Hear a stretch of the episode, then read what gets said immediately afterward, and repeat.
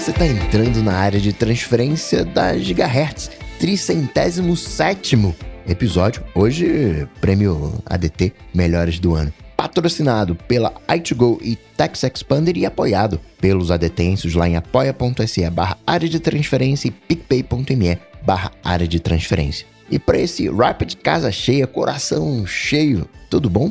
Olá, que alegria esse episódio bacana, tudo bem por aí? Tudo excelente. O, hoje é o prêmio ADT Melhores do Ano. Isso significa então que a gente vai tirar férias agora de três meses, volta depois do carnaval, é isso? pra deixar acumular notícia. Não é repartição pública isso aqui, né?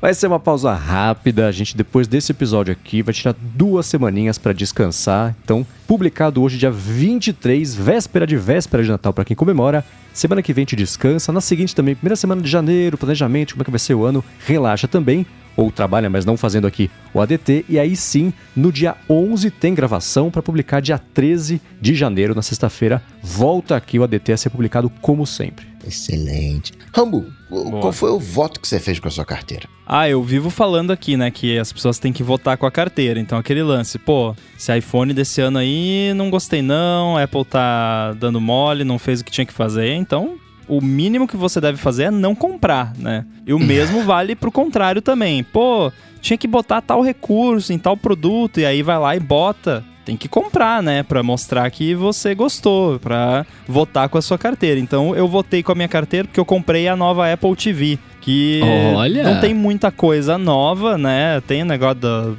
do karaokê lá e tal. Mas por que que eu comprei? Por, pra votar com a minha carteira. Porque o que, que eu venho falando aqui há séculos no, no ADT? Ó, Apple tem que colocar processador mais rápido na Apple TV, tem que fazer upgrade de processador, deixar ela mais espertinha. O que que eles fizeram?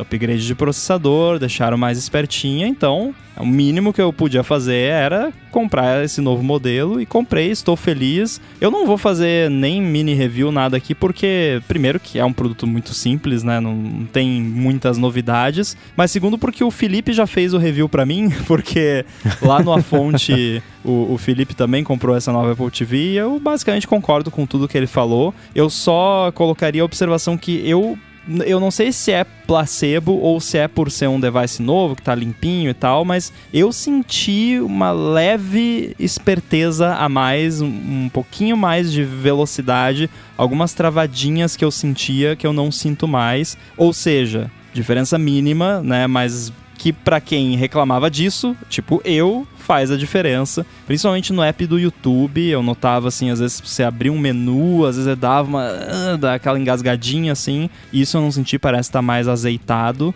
E isso pode ser devido a do, primeiro que o app não é muito bem otimizado, então ele usa mais processamento do que precisa, mas aí com uma CPU mais uh, parrudinha ali, ele, uh, você não nota essas ineficiências. Então, thumbs up joinha aí pra, pra nova Apple TV e né, era o mínimo, né? Tava reclamando aí que não atualizava o processador, atualizou o processador, então comprei e tô feliz. Muito eu vou te dizer que parabéns. eu não comprei a nova Apple TV, mas eu também tô feliz porque você atentou para uma coisa que eu nem teria procurado, nem tinha visto, que agora quem tem Apple TV aqui no Brasil, tem a conta, o, Apple ID, aqui do Brasil também, e quiser finalmente usar a Siri para ficar bravo também na Apple TV, consegue. A Siri está disponível já para a galera usar por aqui no Brasil. Já testei, ela não funciona normalmente, dá para usar como se fosse no iPhone, no iPad.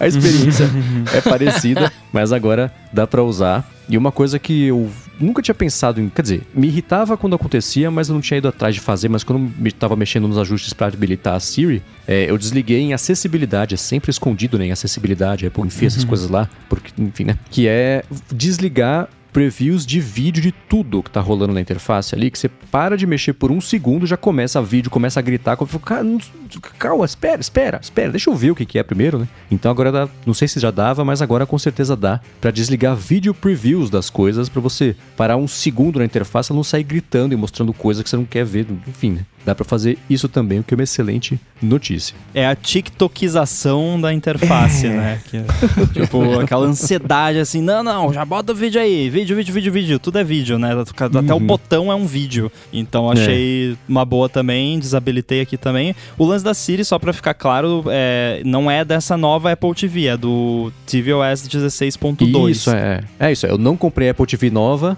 mas já é. instalei o, o sistema novo e tá disponível. Exato, então, é porque antes era aquela coisa, nunca entendi direito, acho que é porque ela era muito ligada à mídia, né, na Apple TV, aí, ah não, se a, se a sua conta é de uma região do, do Apple ID que não tem o suporte oficial, a Siri na Apple TV, aí não tem, porque ah, não vai conseguir buscar o filme que ninguém usa. Quem é que aqueles no... todos aqueles demos que eles fazem WWDC e coisa de procurar filme de comédia com ator tal, ninguém faz isso.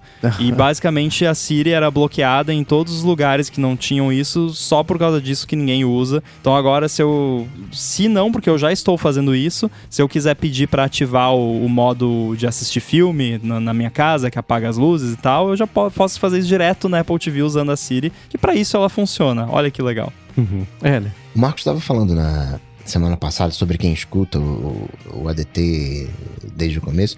E o Paulo Branco, né, uh, falou que já existe até uma conexão gigahertziana né, entre os ouvintes.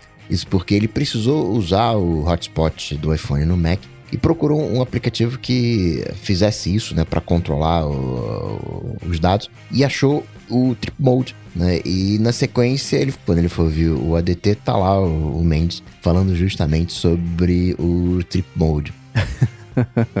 Quem escuta muito podcast já deve ter passado por isso, né? De eu encontrar alguma coisa, ou ter algum pensamento. É, é curioso quando a gente discute algum tema, fala sobre isso, alguém tem uma ideia, aí daí um ou dois dias vou, vou escutar, sei lá, ou, ou os podcasts lá da, da, da Relay, ou então o ATP e tem alguém fazendo exatamente o mesmo argumento, defendendo o mesmo ponto, fala, olha só, né, que o, o grande mind, hive mind aqui do, de quem cobre ou discute tecnologia, todo mundo pensa, acaba pensando meio parecido, assim, uma experiência divertida, mas situação assim, né, acabei de descobrir um aplicativo incrível, né, um segredo que eu vou contar para todo mundo. Aí você escuta um podcast seguinte, alguém tá falando justamente dele, e fala, nossa, que coisa, né? Então, essa conexão gigahertziana que o Paulo Branco bem definiu, acho que ela existe mesmo. Para mim, o que acontece é de eu estar tá fazendo alguma coisa, normalmente eu escuto podcast fazendo alguma coisa, alguma tarefa, né? Tipo, lavar louça. Mas aí quando, tipo, fala, alguém fala uma palavra no podcast bem na hora que eu tô fazendo alguma coisa que tem a ver com aquela palavra. Tipo, tô abrindo uma gaveta, a pessoa fala, gaveta, drawer. Oi? Eu, eu sonhei isso, tô viajando. e já aconteceu comigo com coisas extremamente específicas, assim. Eu não uhum. lembro agora exemplos práticos, mas às vezes acontece de você tá mexendo num objeto específico lá, você vai pegar um negócio, alguém fala o nome daquele negócio no podcast que você tá ouvindo. Caraca! que coisa. É que nem quando você foi pagar no cartão e o valor hum. da compra era a sua senha. Exato. Quebra o cérebro. E na questão de aceitar ou não o uso do WhatsApp, o próprio Rogério Buzelli, né, que levantou essa bola, né, sobre quem né, não aceitou os termos, recebe a cada N dias uma mensagem do WhatsApp oferecendo né, argumentos para aceitar. Oh, aqui, né, tem que aceitar e tal. Né, te, te seduzindo. Alguns perfis ficam sim inacessíveis para novas mensagens, mas outros perfis comerciais, mesmo com chatbots, funcionam, né? Claro, e, e Vivo, por exemplo, e essa é a mesma experiência do Anderson Silva e do Edvaldo Santinon. É, né? Curioso que o Edvaldo falou que é, um dos argumentos que aparece na tela é que o WhatsApp fica mais rápido, mais eficiente. Falou, olha, que, que sacanagem, né? Falar um negócio desse pra forçar, forçar não, né? Pra, pra induzir a pessoa a aceitar os termos novos de uso. Mas tá aí, né? O pessoal comentando assim, ah, não sei se eu aceitei ou não, que nem eu, basicamente o que eu comentei semana passada, né? Mas se não aceitei e não tô tendo acesso a recursos, para mim não tá fazendo falta, né? Foi a impressão também do pessoal sobre isso, então é o tal do mito da caverna de novo, sobre o WhatsApp agora, aplicado a isso. Mesma coisa aqui. Idem. Sobre o preenchimento automático de CPF, né, quando o campo não aceita uh, caractere porque é um campo numérico, O bot disse que ele cadastrou os três primeiros dígitos do CPF para substituir pela numeração completa. Eu confesso que eu, eu fiquei pensando sobre isso. Mas aí eu falei, pô, mas aí eu vou ter que saber qual é o meu CPF. Perde um pouco o sentido. Embora eu saiba o meu CPF de cor, né? Mais uma questão uh, conceitual do que qualquer coisa, né? Mas é quase uma briga acadêmica aqui de argumentos por um lado ou por outro, mas sim, é uma, uma boa ideia. Eu já tinha pensado nisso também, é... só que como eu troquei a palavra policial ou polícia por tira, né? E toda vez que eu vou escrever polícia é horrível para mim, eu pensei na mesma coisa. Falei, cara, sempre que eu quiser tá escrever no contrato começo... isso? não, não tá, é que eu queria fazer uma piada e, e aí eu acabei levando ela muito longe. É... Polícia é isso daqui, não vai fazer sentido quando você mandar isso errado a frase. Exato. É, e eu não troquei, né? Eu tenho um problema também que eu não troco muito, eu demoro para fazer algumas certas atividades. E aí eu fiquei pensando nisso, falei, cara, sempre que eu escrever o começo do meu. Do, sempre que eu quiser escrever o, o número do começo do meu CPF por algum motivo, né? Ele vai me sugerir ou até às vezes substituir né? Eu falei, cara, deixa quieto, eu vou ficar com arroba mesmo e quando for um campo numérico que não deixe por arroba, eu vou na raça e já era. Como a minha questão não é necessariamente preencher as coisas o mais rápido possível, mas sim a preguiça de digitar, porque eu sei o meu CPF de cor, assim como a maioria das pessoas deve saber, uhum. RG, as coisas, tudo eu sei de cor, mas é preguiça, né, de digitar. Aí o que eu faço é, e eu tenho isso para as empresas também, com endereço, etc., eu salvo no One Password como uma, uma nota segura lá, e aí eu tenho os dados, inclusive, e o Mendes já viu isso porque eu, te, eu criei isso lá na conta da Gigahertz que a gente tem compartilhada, e eu coloco com diferentes formatos, diferentes opções de formatos. Então, hum. na hora que você vai preencher um formulário, você copia o formato que você precisa. Então, tem lá CNPJ, aí tem o CNPJ só os números, e aí tem CNPJ formatado, daí é o CNPJ com ponto, com traço, com tudo, e aí você pega ali o formato que for mais conveniente naquela hora. Eu não gosto muito de preenchimento automático cão, assim, de vai lá, de esse, por exemplo, digitar os três primeiros dígitos e já preencheu, é um terror para mim, eu morro de medo. Mas eu tô no, tô no Xcode ali, vou digitar uma constante Exato. de matemática e é os primeiros números do meu CPF, né?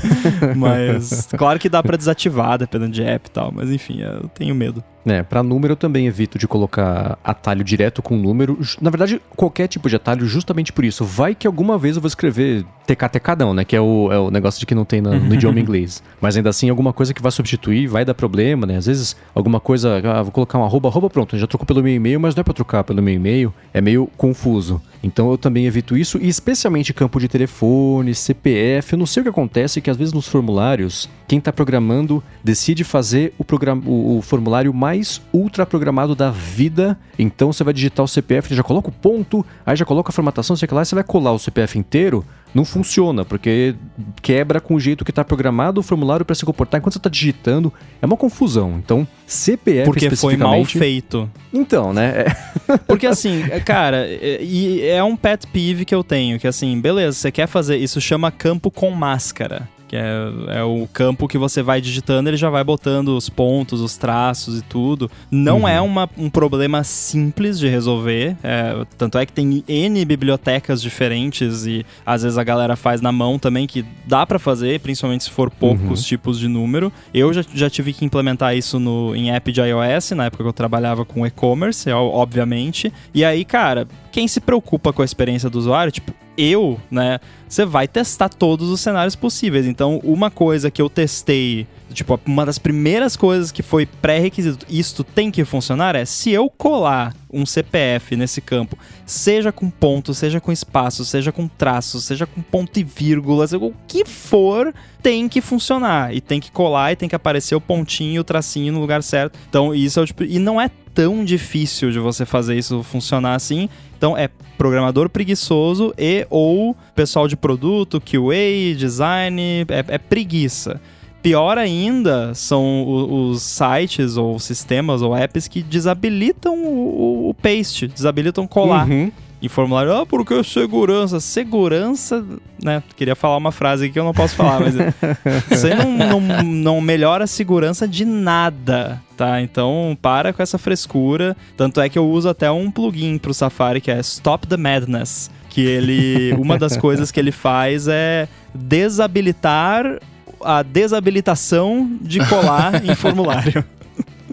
Isso também acontece com número de cartão, que é, muitas das vezes é, é, quatro números de quatro, e eles separam as sequências. Você digita o 1, 2, 3, 4, né? Ele dá um espacinho e vai para para outra sequência. Só que se você colar o número inteiro, fica aquela sequência de 16 caracteres. E aí, às vezes, apagando o último e redigitando o último caractere, ele se arranja. Mas às vezes não, você tem que digitar de 4 em 4. Agora, esses problemas aí são não é que são raros de acontecer, a gente compra coisas com frequência, tem que digitar essas informações com frequência. Mas ele uh, não é uma coisa de login, né? Você vai se logar, você não precisa colocar o seu CPF, é, endereço, a senha, né? Isso é mais em momentos únicos né? da, da sua relação com uhum. o site. Entretanto, porém, todavia, o One Password, na verdade, ele é um preenchedor de formulários. Se você colocar o nome do campo né?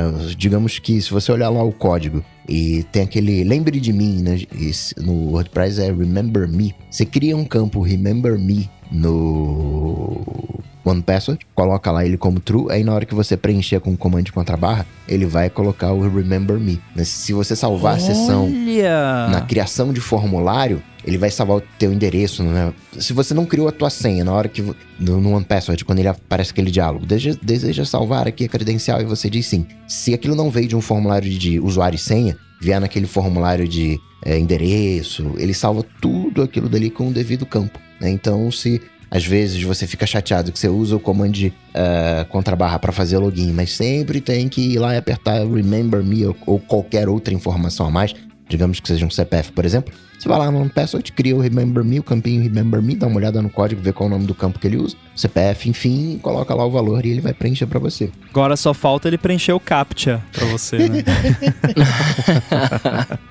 e aqui, ó, sobre a dica do Coca da galera para lembrar a tripulação de ligar a pressurização no compartimento de bagagem quando for levar algum, é, levar algum animal no avião. É, o Rodrigo Dávila tá aqui, inclusive é piloto de uma companhia aérea, né? E o Ricardo Beltra, Beltramin uh, comentaram que a carga onde são levados os animais vivos é pressurizada. A tripulação recebe um documento informando sobre o animal e a única informação importante, né? A, é, a preocupação é com o controle da temperatura. E, cara, eu, eu, eu confesso que eu sou uma pessoa muito. É, quando o assunto é bicho eu sou muito noiado, assim, saca? Tipo, viajar de avião, é, né, beleza, fica lá na carga pressurizada, não sei o que, mas eu, eu, eu sei lá. Eu não sei, talvez se pudesse, né? Nem sei se pode, mas eu compraria uma passagem pra Judite se eu precisasse levar ela pra ficar do meu lado ali bonitinha, saca? Você pode, tanto é que o, quando o Yoshi veio pra cá, ele veio de São Paulo pra gente, ele veio na, na cabine. Veio, mas, não, mas não precisa comprar uma passagem, você paga uma taxa e aí ele vai num, numa, entre aspas, embalagem, né? No uhum. compartimento ali embaixo, como se fosse bagagem de mão, embaixo do banco é, à sua então, frente, né? Mas a pira, a pira é... que o Yoshi consegue, né? A Judite ela tem 1,40m. Não, é... Não, é conseguia na época porque ele era filhotinho. Hoje em dia já ah, é também verdade, já não sei verdade, se cabe, é. né? é baixinho, mas nem tanto. Eu acho que baixou alguma regra que só animais de apoio psicológico podiam ir junto lá no, no avião mesmo, senão tinha que despachar, tinha alguma coisa dessa, porque o volume de animais dentro de do peso. Ah, então talvez seja isso, não sei. Eu sei que tinha, o volume começou a aumentar tanto de cachorros e gatos, talvez, no avião, que falaram, ó, oh, gente, só se precisar muito de apoio e tal, tem que ter aqui o laudo do psiquiatra, do psicólogo, sei lá, para poder entrar. Senão vai ter que despaciar o bicho embalado. Nossa, cara. Teve o caso da mulher amamentando um, um gato selvagem também no voo. Vocês viram esse? Não. Quem, quem não viu, dá, dá uma pesquisa. Eu não vou falar mais nada. Só procura, sei lá. A gente vai ver se a gente acha um link, mas é uma parada. É, é, cada segundo do vídeo vai ficando mais bizarro e você fica tipo, o que, que eu tô assistindo? Sabe? Então, eu já tô satisfeito com o que você me contou. É, é, não, é, porque tem certas coisas que não podem ser desvistas, né? Exato. E outra coisa nessa de pressurização, um outro detente né, da bicicleta me falou que ele ah, leva um. Eu não vou falar o nome, porque uma vez ele falou que foi proibido de embarcar com o cilindro. Para encher o pneu tem um cilindro de CO2. Aí uma vez ele foi proibido de embarcar, aí teve que voltar lá para despachar. Uh, acho que ele nem se uh, despachou, ele se desfez do, do cilindro mas outra vez ele conseguiu entrar no, no, na carga de cima lá, ninguém avisou nada para ele, ele também não, não, não sabia, colocou lá na, na, na Fala que era só do stream. Mas, é, mas o, de, o dele era de, de bicicleta, né? O, o, CO2 para encher o, o pneu. Uhum. Mas também, né? Agora, qualquer coisa pressurizada, né? Não, não vale a pena colocar. Que, aliás, segundo informações de fontes confiáveis, é, vulgo aviões e músicas, pra quem não conhece aí, o canal do Lito, né? Mas ele tava falando sobre esse caso da SodaStream e, segundo ele, essas paradinhas aí não pode, tipo, cilindro de, de É, gás mas e tá coisa. escrito. Tipo, é, e, e é responsabilidade do passageiro saber que não pode não levar, né? Claro que a empresa e o segurança de aeroporto e tal vai verificar, mas às vezes pode passar né, despercebido. Mas então, quem tá pensando em levar a SodaStream, não leva. Não, ó, cilindro de gás, powerbank de mais de 20 mil e smartphone da Samsung não pode em avião.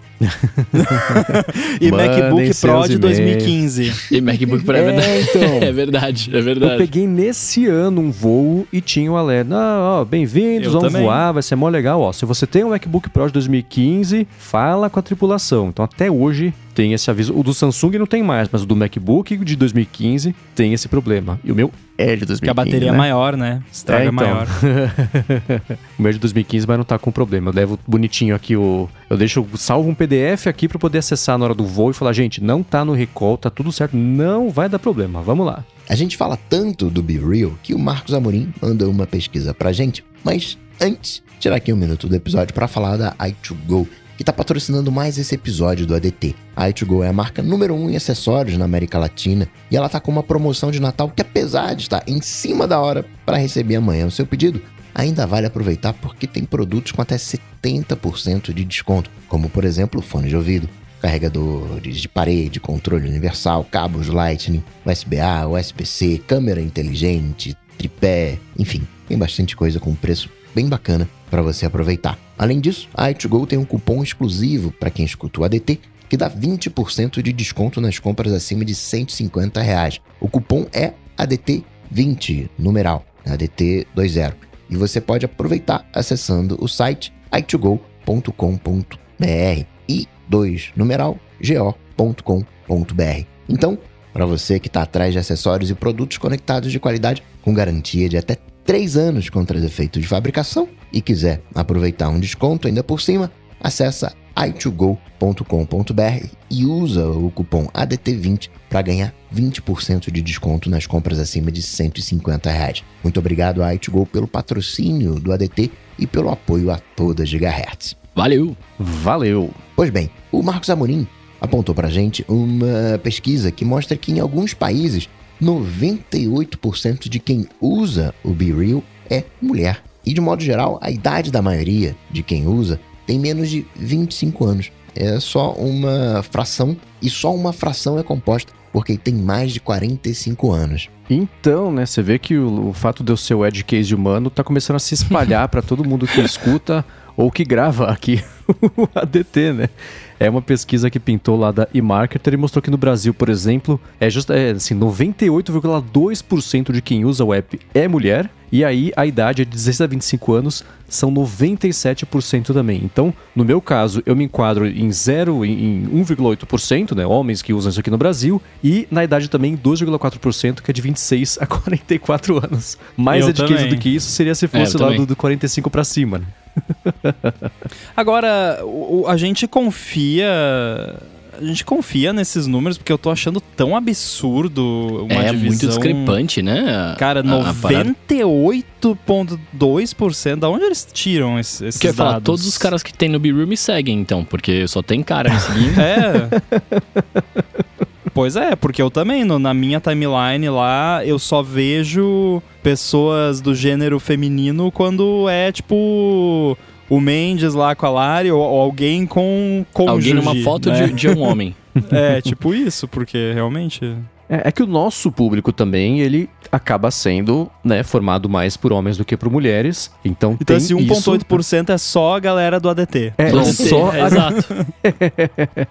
só a galera. Eles falam assim: eu, eu procurei por fontes do eMarketer, que é da Insider Intelligence, e não diz nada, né? Assim. Ah, nossas pesquisas seguem um rigoroso processo de curação de dados, fazendo aqui o rastreamento de centenas de fontes e revisando milhares de pontos de dados todos os dias. Ou seja, não disse absolutamente nada de onde vem, como é que faz e nada disso, né? Então, o que eu imagino que eles façam é parecido com o, app, como é que chama lá o EPN, coisa assim, mas eles falam, ah, a gente pega, pega aqui de empresa de pesquisa, empresas que fazem mensuramento Mas de dados. como você sabe o gênero do usuário? É, Tipo, então, né? Isso que eu não entendo. Mas sabe uma coisa assim, contraponto a isso. Vocês já deram uma espiada, é raro eu ver, mas depois que eu vi esse estudo aqui, eu fui atrás lá daquela aba de Discover que eles têm lá no Be Real. Que do lado da aba principal tem ali o Discovery, na verdade. E, pra, ó, tô abrindo aqui agora. Primeira foto de uma mulher. Segunda foto, uma mulher. Terceira foto, também uma mulher. Quarta foto, também uma mulher. Chamada Bonela Jaju, sei lá. Quinta foto, indefinido. Sexta foto é um cara, com uma mulher. Então, não tá. Não me parece, por amostragem aqui, nada científica, não tá tão longe, parece, o, o- isso aqui, né? Então, o contraponto é, olhando o meu feed mesmo, que é aquela coisa, né? As pessoas que me seguem, eu sigo também de volta, é, é o esquema obrigatório lá do Bill, pelo menos por enquanto, a maioria é formada por homens e também a maioria é de mais de 25 anos. Então, a gente, é isso que eu falei, né? O, o, o Edcase humano vai se espalhando para quem grava e quem escuta aqui o ADT no caso do Be Real. Mas é, eu achei interessante isso. Ó, Reino Unido, cara, Reino Unido tá lá, 99,4% são mulheres. Por outro lado, por ser uma população talvez um pouco mais velha, 45%, 45 mais a idade, já são 3,8%. Perde para Alemanha só. Não, para Austrália que é 7,3. Então, se é verdade ou não, eu não sei, mas que é curioso e parece fazer sentido de jeito nada científico aqui, eu achei que, que parece. É. Sobre o Mastodon, o Breno Machado falou que ele está usando o Mastodon como principal rede social desde 2018. Existe uma organização para fazer uma liga das instâncias lusófonas, mas ainda está no começo. Foi feito um servicinho simples para listar algumas dessas instâncias e que mostra né, quais estão com cadastros abertos. Lista.instâncias-br.online. Logo deve sair também um vídeo no Nerdologia sobre Mastodon e Feedverso. Vale acompanhar. Vou deixar aqui na descrição esse link para a lista das instâncias, que eu acho que é um bom ponto de partida, ajudou bastante o que ele. Ele mandou um feedback mais extenso do que isso, esse foi só, é, é o ponto zip do feedback dele aqui. Muito bacana o feedback que ele mandou e é legal ver que no Brasil, apesar de eu estar procurando ainda mais brasileiros usando, para a gente poder né, ter uma comunidade bacana usando por lá, esse, o, o lista.instâncias-br.online pode ser um bom ponto de partida para quem não sabe por onde começar, o que nos leva aqui ao segundo feedback que a gente recebeu também sobre esse lance de instâncias, né? Exato, né? O, o Jonas Marx, que lembra um ponto curioso, né? Quando se adentra desse universo eh, de servidores, esse. Não necessariamente o universo open source, mas o universo onde você tem alternativas, que ele diz não é seguro né, criar uma conta em qualquer ambiente. Porque nem todos ficam atualizados com as correções de seguranças das versões mais atuais do código aberto do Mastodon. Por exemplo, a instância mastodon.org passou por, por problemas de segurança recentemente porque não atualizou para a versão mais recente do código. Então vale checar a versão do software em execução antes de criar a conta e procurar interagir só com servidores igualmente confiáveis. Ó, pra quem tá ouvindo o ADT, é até razoável você falar, vai checar a versão do Mastodon e tal. Mas voltamos àquele esquema, né? de- de você tem que saber o que é um servidor, que, que coisa, né? Então, assim, vai de instâncias confiáveis, comunidades, né? Vamos usar o termo comunidades confiáveis. Então, mastodon.social, confiável, já tá aí há anos, todo mundo conhece e tal. Tudo bem que agora não tá tendo sign up lá, né, por enquanto, mas enfim, pega instâncias muito famosas, muito que tem bastante gente, que, que tem alguma pessoa que você admira e confia muito que tem conta naquela instância, né? Não sai entrando em qualquer uma aleatória e se cadastrando, né, sem saber. Se bem também que, assim, né, o impacto atual de um, um problema de segurança no Mastodon é bem limitado, né? Porque uma pessoa que vai se cadastrar numa instância qualquer, presume-se que vai se cadastrar mais para ver conteúdo, acompanhar, receber notificação, curtir, compartilhar, etc. Claro que se você é um, com- um criador de conteúdo que vai ter milhares e milhares, ou às vezes milhões de seguidores, a história é outra. Mas assim, né? E, e, claro, não use o Mastodon pra trocar mensagem sensível por DM, até porque o Mastodon nem tem DM. DM no Mastodon é uma gambiarra que usa post invisível. Inclusive no app aparece como post na timeline, como se fosse menção. Eu, eu troquei umas DMs no Mastodon, fiquei apavorado, porque é horrível. aparece no feed lá como se fosse. É, é, horrível DM no Mastodon. Então não use DMs no Mastodon, mas é uma boa dica, sim, pra, pra galera aqui do ADT que escuta o ADT que é mais ligada nisso, vale prestar atenção nesse detalhe bastante. É, eu saí caçando onde que dá para achar informação da versão, do código e tudo mais, entrando lá, por exemplo, joinmastodon.org. A mais recente é 4.0.2, se eu não me engano. então, eu tô caçando aqui, foi em joinmastodon.org, que não é johnmastodon.org, uma história bem engraçada que a gente pode comentar já já isso aí, que virou o primeiro meme aqui da, da rede.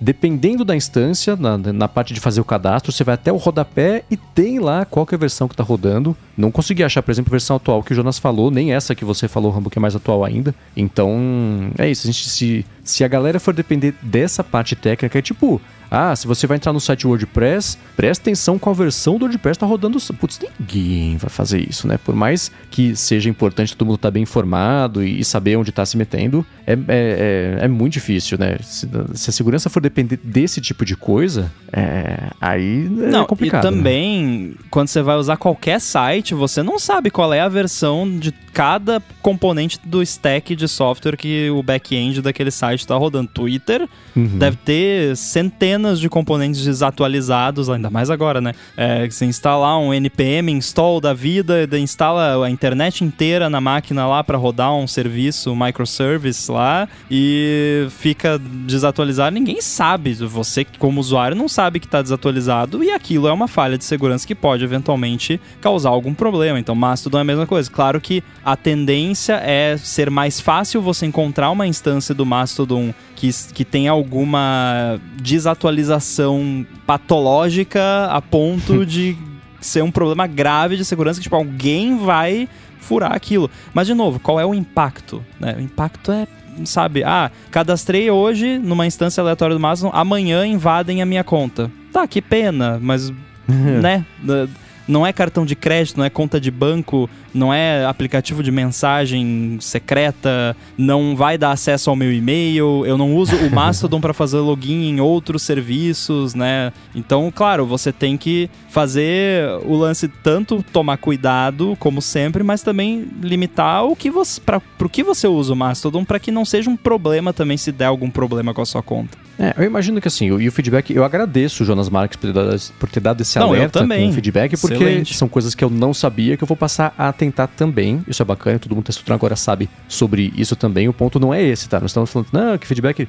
é, é útil, é bacana, e muito obrigado claro. por ter enviado. E eu, eu, acho que assim, isso que o Rambo comentou, por exemplo, ah, putz, qual que é o impacto disso? Assim, vai que o Mastodon cresce a ponto de virar um dos pilares da experiência de rede social da internet daqui a uns anos. Aí o problema é maior, né? Porque as pessoas vão Sim. ter. A, a, a, vida digital das pessoas vai passar por ali, considerando essa, essa premissa de que, que vire um, uma próxima grande rede social. Né? Então, é, ele ser inseguro não é tudo bem se ele não for muito usado. Ele não ser seguro é, é um problema de qualquer jeito. Eu sei que o Rambo sabe disso, mas é, é só. Acho que é bom frisar esse ponto, né? Isso que não é exatamente por aí, né? Então, obrigado, Jonas, por ter mandado esse feedback, porque ele é sim, ele é importante. Eu só acho que a estrutura do Mastodon, se for depender disso para ele poder vingar e se manter seguro, putz. Eu acho que se a gente quer que mais gente use o Mastodon nesse momento, esse é o tipo de coisa que a gente não pode exigir de ninguém, sabe? Uhum. Ah, quer dizer, você pode exigir uh, de mim, né? De nós quatro aqui, você pode exigir do Jonas, que é uma pessoa que se preocupa com. A eh, galera que realmente tá por dentro, você pode. Agora, galera que a gente tá tentando convencer, não que eu esteja tentando convencer ninguém, mas assim, pô, vai lá no Mastodon, é legal tal. Não vou falar pra pessoa pra ir olhar a versão de cara, vai lá. Né? E, e é aquilo que a gente sempre fala quando o assunto é segurança. É o modelo de cada um. Cada pessoa tem o seu nível de preocupação que aquela pessoa precisa ter. Então, o nível de preocupação que eu preciso ter com a minha conta do Mastodon é diferente do fulaninho que tá cadastrando porque quer só curtir post que, que gosta, sabe? É, é outro esquema. Uhum. E se eu lembro bem, o Mastodon.world é grande. Tem, sei lá, uns 200 mil usuários, assim, não chega perto de um uh, social, o Mastodon Social tá com quase um milhão de usuários, mas é um, um belo número, né? Raro você achar um servidor com mais de 100 mil usuários. É, você falou, Coca, você comentou dos, da quantidade de usuários. O Mastodon.social, ele tem 920 mil usuários, né, com, aí eles têm os status, não sei o que os estados significam. Estado de, de não... Enfim, né, tem 446 milhões de statuses, mas são 920 mil usuários. E aí tem aquela coisa, aí descentralizado e tudo mais, mas a segunda, a terceira e a quinta maiores instâncias agora pertencem ao mesmo grupo, que é um grupo chamado Mask Group. Olha só que criativo, né? E é um grupo que tem a ver com cripto e tudo mais, de investimento. Eles são donos do Pau.net e Mastodon, só com consoantes.jp e Mastodon Cloud. O pessoal começou a falar, ó, oh, gente, então, putz, e esses, né, se você somar esses três, já são 800 mil, mais 300 mil, mais 240 mil. Então já passou o Mastodon Social, que são três instâncias com todo mundo no mesmo balde aí, que são de uma mesma empresa dona. Então é descentralizar. A ideia de descentralização é bacana, mas não tem nada que muito dinheiro não possa estragar, né? Então tem esse ponto de alerta aí também, porque não adianta nada ser descentralizado, mas se alguém com muito dinheiro começar a passar chapéu nas instâncias mais famosas ou nas mais usadas, acaba dando meio na mesma, né? Provavelmente eles vão usar essa, essas instâncias para promover Web3, NFT, aquela parada descentralizada, que é a maior maneira, né? a gente fala dos fails já já do ano. a vantagem, entre aspas, é que quem faz o código Mastodon é a mesma pessoa, o mesmo grupo de pessoas que faz o aplicativo Mastodon para iOS, que é a mesma pessoa que mantém o Mastodon.social. Então, que é o John, John Mastodon, Mastodon né? É. Spoilers.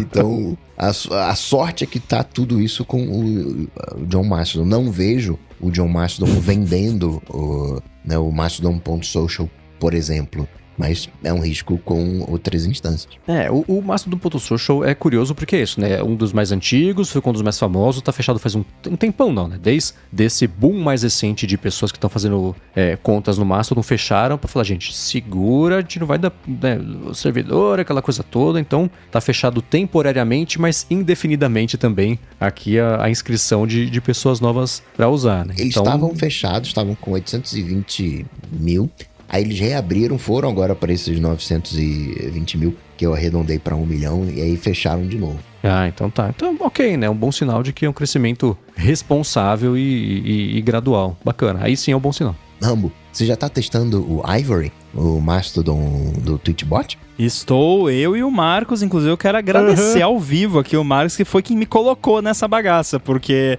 isso aí tá tipo comprar ingresso da WWDC na época que não era é, loteria, né? Que tipo, abre, aí dá um segundo e acaba as vagas, né? Então, tipo, galera, a gente vai postar um link do Test Flight aqui a uma e meia da tarde, e aí eu fiquei contando no Apple Watch ali com segundos, deu é, 13, 29, 59, eu toquei no link, abriu e foi, eu instalei, aí eu, man, eu tinha mandado pro John também, não o John Mastodon, o John Sandel, que faz o Stack Trace lá comigo, e ele também abriu, tipo, um segundo depois de mim e já tinha acabado. Então, é, tá complicado, mas muito obrigado, Mendes, por ter me dado aí a dica de entrar na hora e deu certo. Ah, de nada. Cara, foi a maior loucura, porque é isso, né? Eles abriram, tinham já feito duas levas de pessoas novas para instalarem o beta, que eles, é, é o alfa, né? É, é o, pré-beta. Assim, estão começando, tá? Eles estão adaptando o Twitchbot para usar o Mastodon, tanto que se você entra no Ivory e, e, vai usando e fuçando, você acaba caindo no lugar falando sobre o Twitchbot, né? Na parte de ajuda, de suporte, ainda é tudo Twitchbot. Então, é, é, tá, tá rolando isso aí, mas estava disputado mesmo. Né? Eles falaram assim, por exemplo, na terça-feira de noite. Falaram, ó, oh, gente, diga, porque o pessoal tava reclamando que eles abriam e fechavam sem aviso. Quem mora, por exemplo, na Ásia era sempre de madrugada, então eu não conseguia pegar, não tinha chance e tal. E aí eles falaram, então tudo bem, ó. Escolham um horário dentre essas três opções aqui pra gente liberar o acesso ao alfa. Aí beleza. Aí, ah, ficou escolhido aqui. Então aqui no Brasil, por exemplo, foi na terça-feira, noite aqui de terça para quarta, que era às 8 da, não, às 11 da noite. Aí deu 5 para as 11, eles mandaram: "Ó, oh, gente, fiquem a postos aí, preparem-se". Aí deu 11 horas nada, deu 11 5 nada, deu 11 10, hora que deu 11 15, apareceu uma publicação deles de 15 minutos atrás, que aí sim foi propagar, já com o link novo e já tinha esgotado.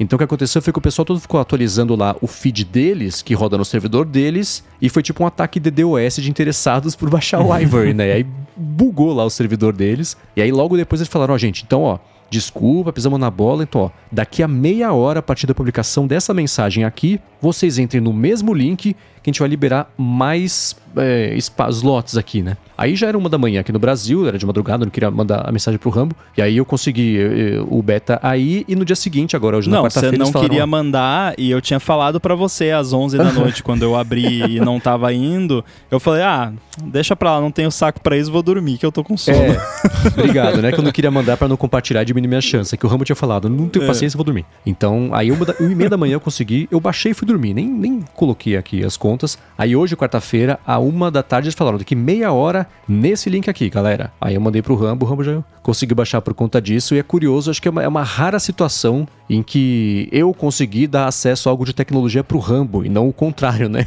Então, fiquei feliz que deu para retribuir tantos favores digitais aqui que o Rambo já fez para mim. Boa, e, e só pra quem tá pensando que isso é maldade do pessoal lá da Tapbots, pô, por que, que eles fazem isso? Por que, que não libera para todo mundo e tal? É, é porque o Test tem limite, se eu não me engano, são 10 mil slots de beta público que você consegue liberar no Test Flight. Então eles têm esse limite de 10 mil usuários no máximo que eles podem ter no beta e provavelmente eles querem filtrar para ter os melhores beta testers possível, que não é só a galera que vai abrir o app, fechar e não usar nunca mais, a galera que vai uhum. usar dia a dia, mandar feedback, reportar bug. Então é por isso que eles estão fazendo desse jeito, que é o único jeito com a demanda que tá tendo pelo app, porque, cara. Sim Agora eu posso falar finalmente o dia inteiro querendo falar sobre isso com o Marcos e segurando para não queimar pauta. Agora eu uso o Mastodon. Antes uhum. eu não usava. Porque, cara, eu não tinha me dado conta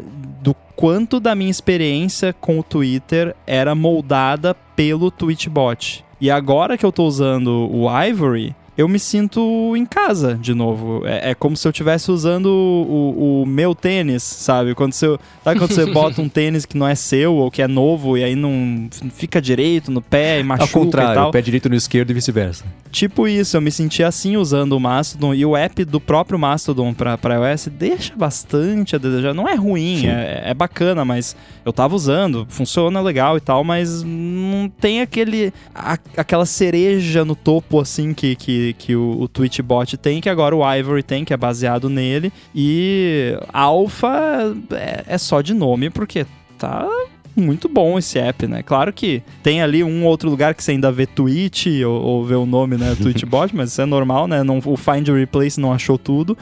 Mas, cara, tá muito legal. A, mi a minha experiência usando ele até agora tem sido fantástica e, e, mudou completamente a minha perspectiva agora. Eu já tava usando mais o Mastodon, desde a última vez que a gente falou que eu tava meio triste com o Mastodon, que ah, negócio de servidor e tal. Aí, quando eu né, comecei a estudar mais, comecei a usar, vi a galera usando também e tal.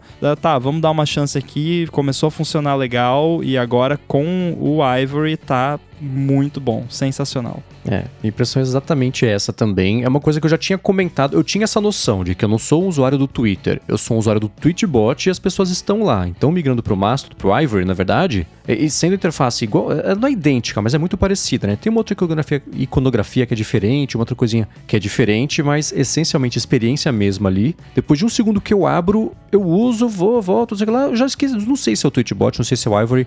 Eu tô lá na, na, numa rede vendo publicações e compartilhando e lendo e favoritando e interagindo. Então, é, é, é bem isso mesmo. Eu recomendo muito que depois que ele for lançado, ou se quem tiver interesse quiser ir atrás de essas vagas novas que devem pintar no, nas próximas semanas, deve ser, porque eles abriram bastante vaga agora e deve estar. Tá Agora já deve estar tá uma base bacana de usuários para eles poderem mexer e corrigir bugs. Hoje mandei já bug que aconteceu comigo, então. É, é, e mais gente certamente está fazendo isso também. Então acho que deve demorar uns dias aí, talvez uma semana, uns 10 dias para pintar vaga nova. Mas se pintar, quem quiser, vale a pena fazer. Tá? Uma coisa que eu comentei na semana passada, tá um clima muito legal de todo mundo querendo se ajudar, todo mundo querendo ajudar as pessoas a descobrirem contas novas, contas interessantes, conteúdos interessantes. Ah, puxa, trabalho com não sei o que lá, ajuda. A galera tá ajudando, tá bem legal. Eu criei, eu, eu, eu ainda tô aprendendo também a melhor forma de usar o Mastodon. Para o meu perfil de consumo de rede social, por exemplo,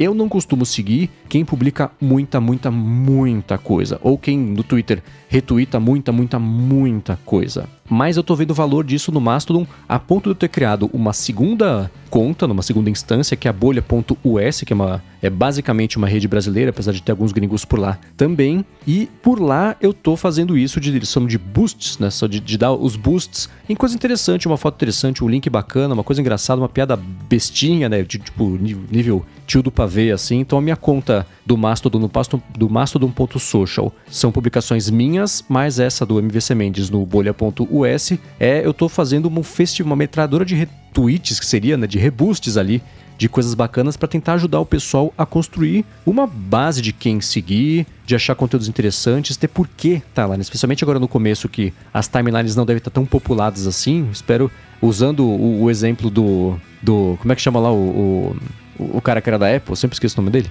Don Melton. Dom Meltodon, né? o Dom Melton, que ele tá fazendo também um trabalho muito bacana disso aí, de ser um fire hose de conteúdos interessantes, tem tentado fazer a mesma coisa, especialmente com conteúdos em português. Então, se você tá usando o Mastodon e tiver alguma coisa bacana para compartilhar, manda para mim.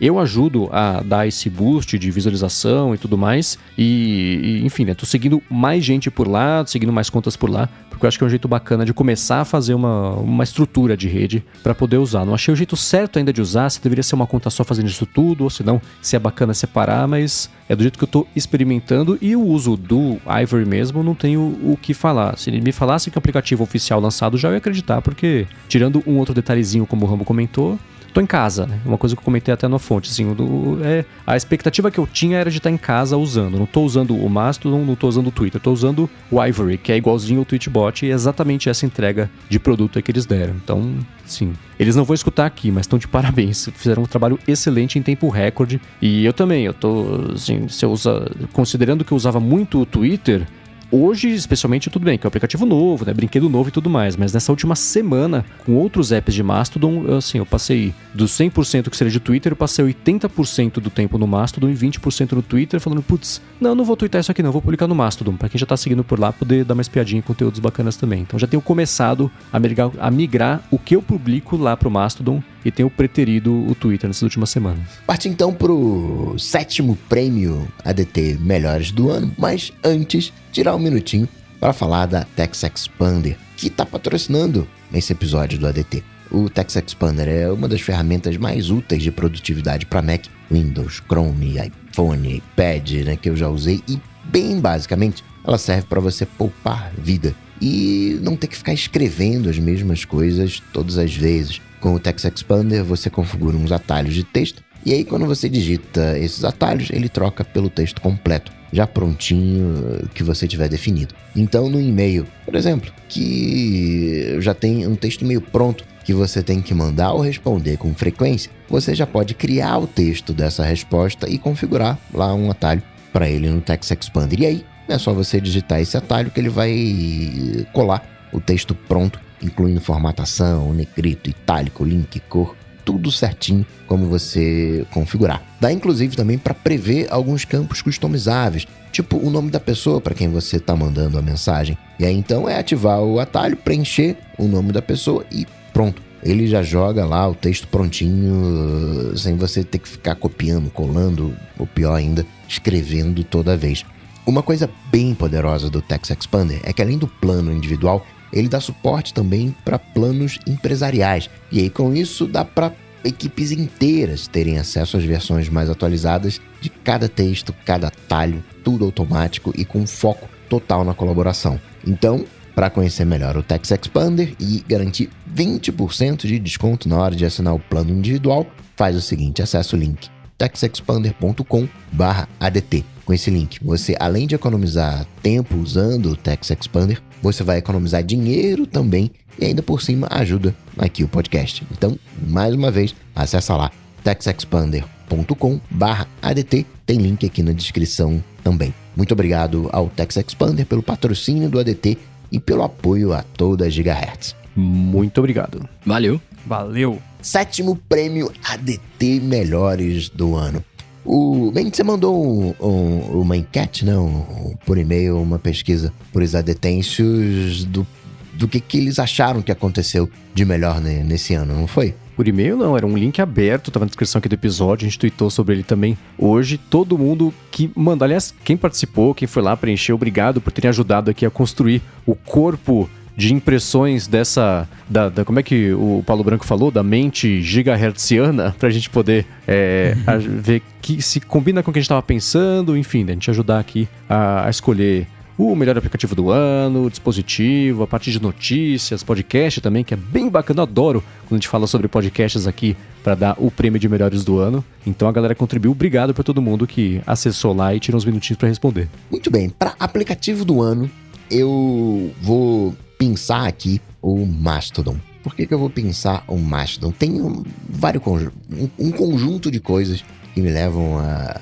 a escolher o Mastodon, a questão de servidores, né, a questão de uma volta a uma web raiz, um, uma questão de infraestrutura de Web 3, uma questão de ser um protocolo uh, aberto, uma questão de se tiver dando ruim em alguma coisa, a gente vai achar uma solução.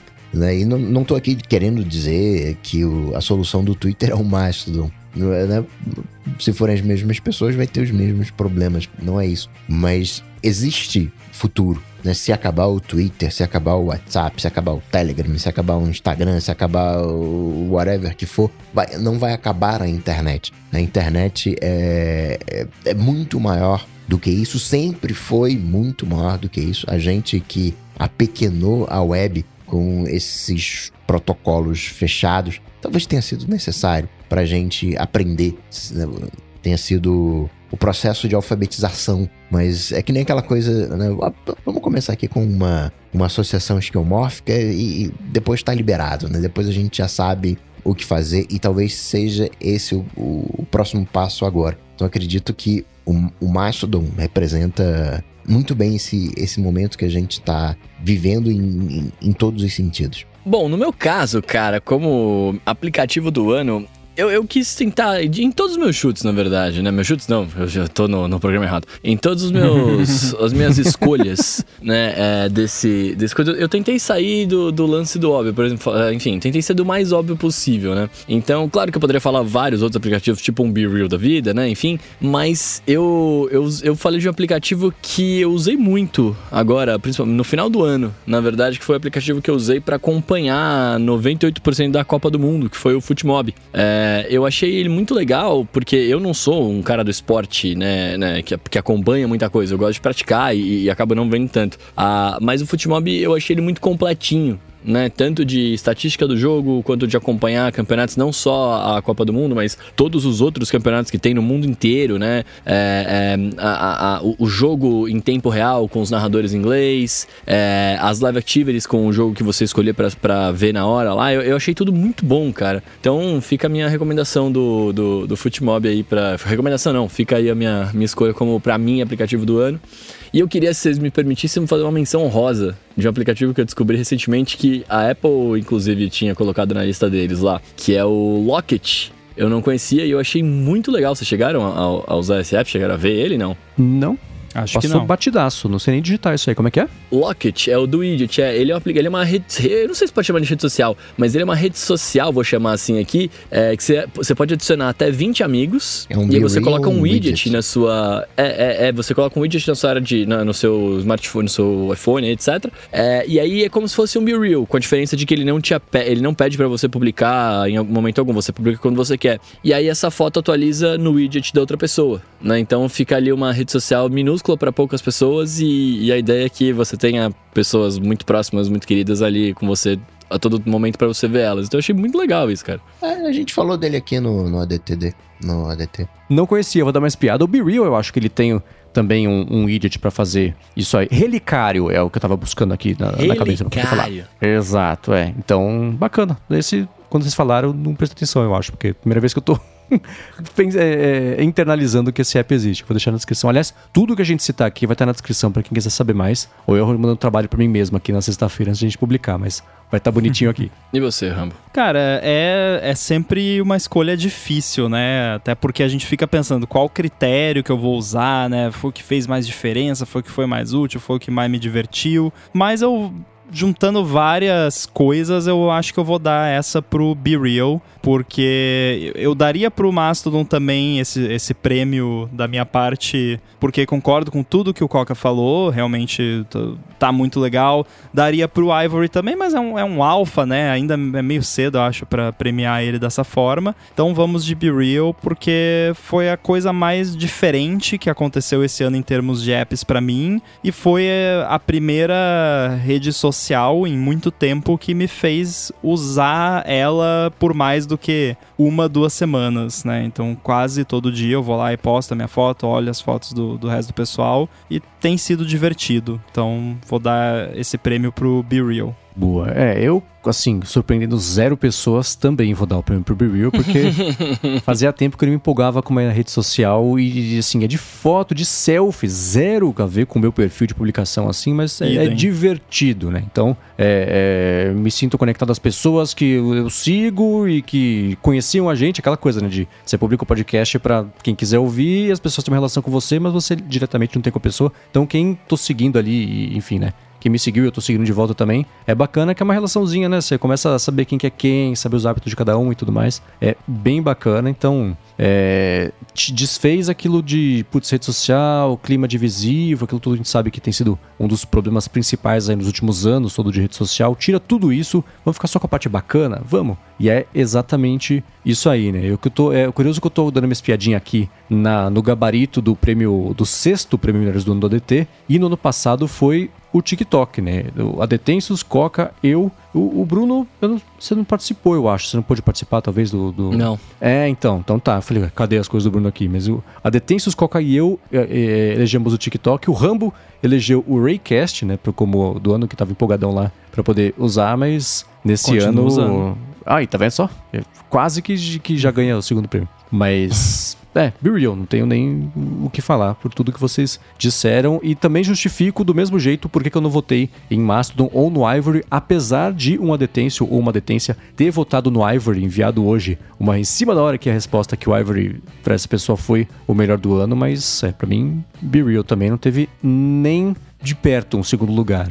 Ganhou de disparado para mim. Nos adetêncios, né, o- com 24% Be Real, seguido do TikTok com uma grande diferença, né, 8%, Overcast também com 8%, e dimensão honrosa, o Lenza, Obsidian e o Telegram. E nessas menções honrosas, né, o Telegram fez uma coisa que eu achei sensacional recentemente. É, recentemente já tem aí uns dois meses. Que ele pegou ah, os grupos e fez com que os grupos se comportassem como fóruns. Então você tá num grupo e aí você manda uma mensagem, aquilo vira um tópico. As pessoas que responderem aquele tópico fica agrupado naquele tópico, né? Naquela, naquele post original. E eu achei muito interessante isso, que no final das contas, tudo é uma questão de interface, né? Tudo é uma questão de como que você agrega as coisas. Em vez de ser aquela coisa plana, né, linear, foi agregando. Falei, caraca, que, que ideia bacana. Mas, enfim, tem gente que não vai gostar e a ideia não é fazer do, do Telegram um, um fórum, mas interessante essa. É para pequenos grupos ali, né? Dar opção para as pessoas também curtir. Bom, passados o aplicativo do ano, cara, nossa próxima categoria seria produto novo do ano. E eu pensei numa parada que eu fui, na verdade, eu fui, eu fui introduzido ah, nesse mundo eh, esse ano. Eu não conhecia, era um mundo que eu tava completamente fora, apesar de gostar muito de videogame, etc. Que são daqueles portáteis que fazem emulação, saca? Que eu até comentei aqui na semana passada sobre um deles, que, que é, um, é um portátil que roda Windows, etc. Eh, no meu caso, eu vou, eu, vou, eu vou comentar aqui do Miu Mini V3, que é um. É uma espécie de Game Boy, na verdade, que rodam os emuladores e tal. Só que, cara, ele, além de ser lindo, porque ele é ele é da- exatamente da mesma cor do, do Game Boy, né? Tem os botõezinhos ali, etc. Ele ele ele é muito ele é muito compacto e ele entrega exatamente o que ele promete, que é você jogar os joguinhos antigos, tal, etc, no, no- na emulação ali. Ele funciona com bateria recarregável, tal, cartão de memória, aquela coisa toda, e você consegue jogar, sei lá, várias paradas. E eu, eu fiquei muito é, é, é, é feliz com a, com, com a, qualidade do, do negócio, assim. Ele não, não custa caro, é baratinho e, sei lá, eu me diverti bastante. Ele tem sido um bom companheiro em horas vagas. É curioso que olhando pra ele, falou: Nossa, parece um playdate, só que não é amarelo. É, exato. exato. Só falta a alavanquinha pra girar e, e jogar junto também. Bonitinho, gostei. Fofinho demais, cara. Bom, eu como produto do ano, eu eu fiquei em dúvida aqui. Até poderia selecionar o, o Playdate, propriamente dito, que foi mencionado agora aí. Mas é difícil escapar, né, da linha de produtos da Apple quando a gente vai dar esse prêmio. E por muito pouco eu quase dei esse prêmio para os AirPods Pro de segunda geração. Porque é incrível como um update que você olhando assim na superfície parece tão pequeno, fez tanta diferença na minha experiência de uso de um produto. É aquele tipo de update tipo da Apple TV, né? Você olha assim, ah, tá um pouquinho melhor aqui. Cara, é outro produto, é sensacional. Então daria para os AirPods Pro de segunda geração, mas eu sou obrigado a dar pro iPhone 14 Pro porque ele tem a Dynamic Island, que é uma uma das paradas mais maneiras que a Apple fez recentemente, diferente, uma forma criativa de, de se aproveitar de um, um- que é, entre aspas, um problema do hardware e transformar isso num recurso. E agora que já estou usando aqui há alguns meses no meu dia a dia, posso dizer que estou gostando bastante. Usei ali app para acompanhar os jogos da Copa na Dynamic Island e nas live activities também. Us, uso para player de podcast, música o tempo todo. Tô ansiosíssimo pro Uber finalmente colocar, que já tá rolando, mas é só para alguns usuários por enquanto, inclusive o Mendes, que é o Ed Case humano e tá em todos os testes do Uber. Muito bom. Então tô ansioso pra isso também, mas é isso. O iPhone 14 Pro, principalmente por conta da Dynamic Island.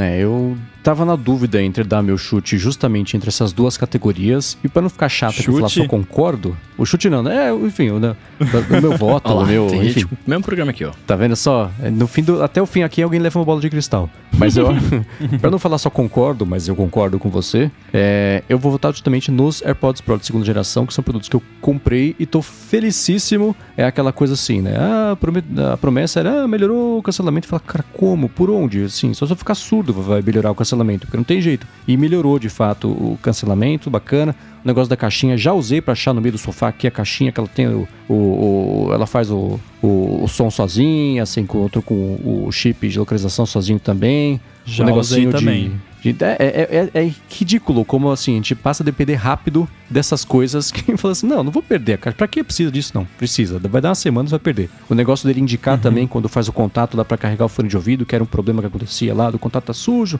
não faz lá, você vai pegar o fone dia seguinte, tá sem bateria. Isso é bacana também. Então é um, é um raro produto que não há do que reclamar. O lance de ajuste de volume na haste direto ali é uma coisa que, se eu não tô correndo, eu, eu faço. Se tô correndo, é difícil de, de- Nossa, de fazer. eu tô muito dependente disso. Eu percebi isso essa semana, porque eu tô usando muito fone de ouvido essa semana, então quando acaba a bateria dos AirPods Pro, eu boto ele na caixinha e pego os AirPods de terceira geração e uso eles até carregar os AirPods Pro, porque por enquanto eu só tenho um par de AirPods Pro de segunda geração. Eu comprei dois, mas o, o outro eu dei de presente. Aí eu tô usando os AirPods de terceira geração que o formato deles é praticamente igual. E aí eu tento ajustar o volume. Ué, não tá funcionando? Não, é, o- não é o que tem. Droga.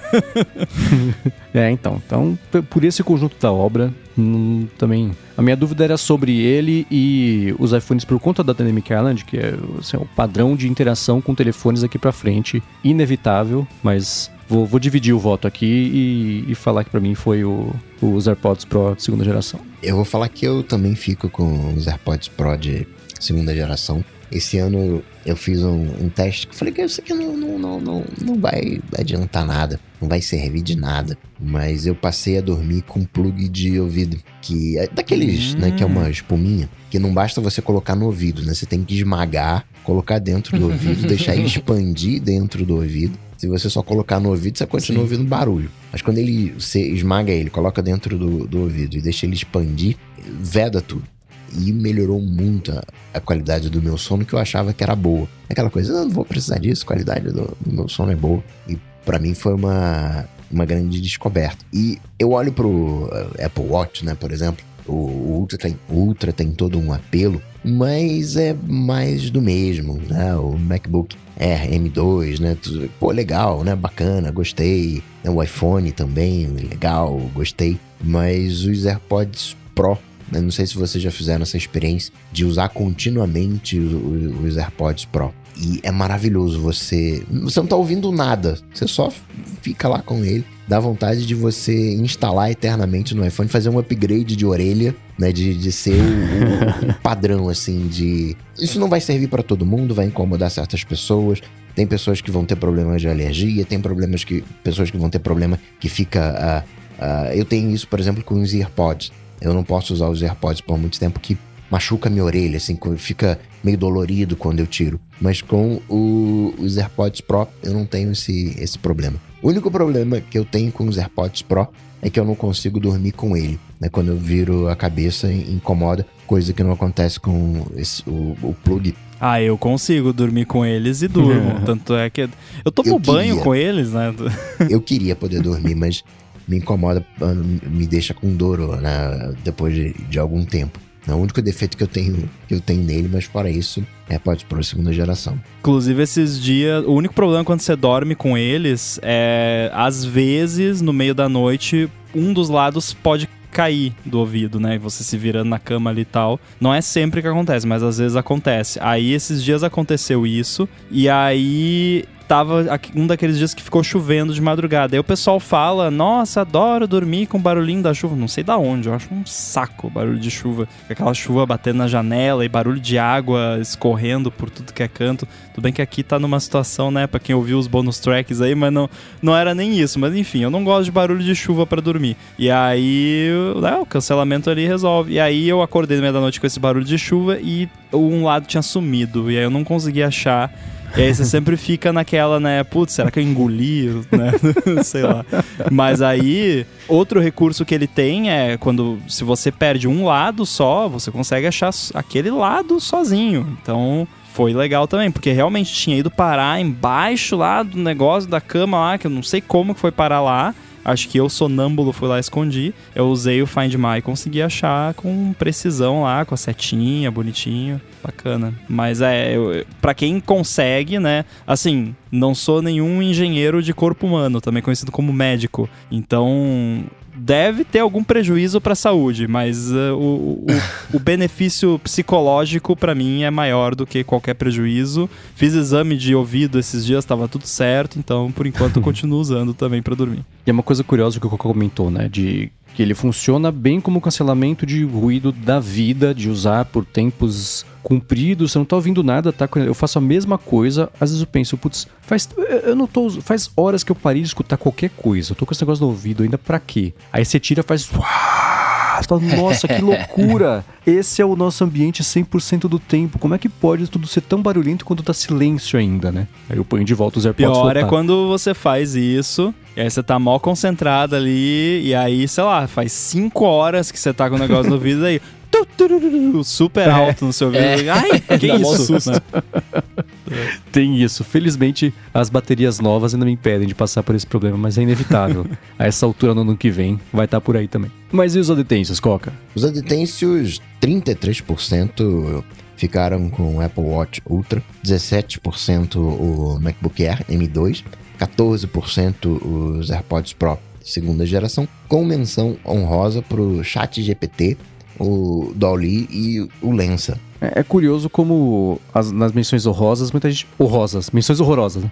Nas menções honrosas, muita gente citou as tecnologias de IA como produtos, né? Que de fato são, mas eu achei curioso como, de novo, a mente gigahertziana coletiva classificou isso tudo como produto. É, o que mais me surpreendeu foi a quantidade de pessoas que votaram no Apple Watch Ultra como produto do ano, assim como o pessoal que leu na 5 Mac também escolheu naquela Copa do Mundo de produtos da Apple, que eles fizeram esse ano que ficou bem divertida, também escolheram o Apple Watch Ultra. E eu confesso que, tanto lá quanto aqui também para pensar no produto do ano, eu lembrei nem que existia o Apple Watch Ultra. O que é, é não sei no caso de vocês, né? Falando, olha que, que louco, né? Como um produto que é distante do dia a dia causou uma impressão tão grande em tanta gente, né? É por ser diferente, né? Exato. É, né?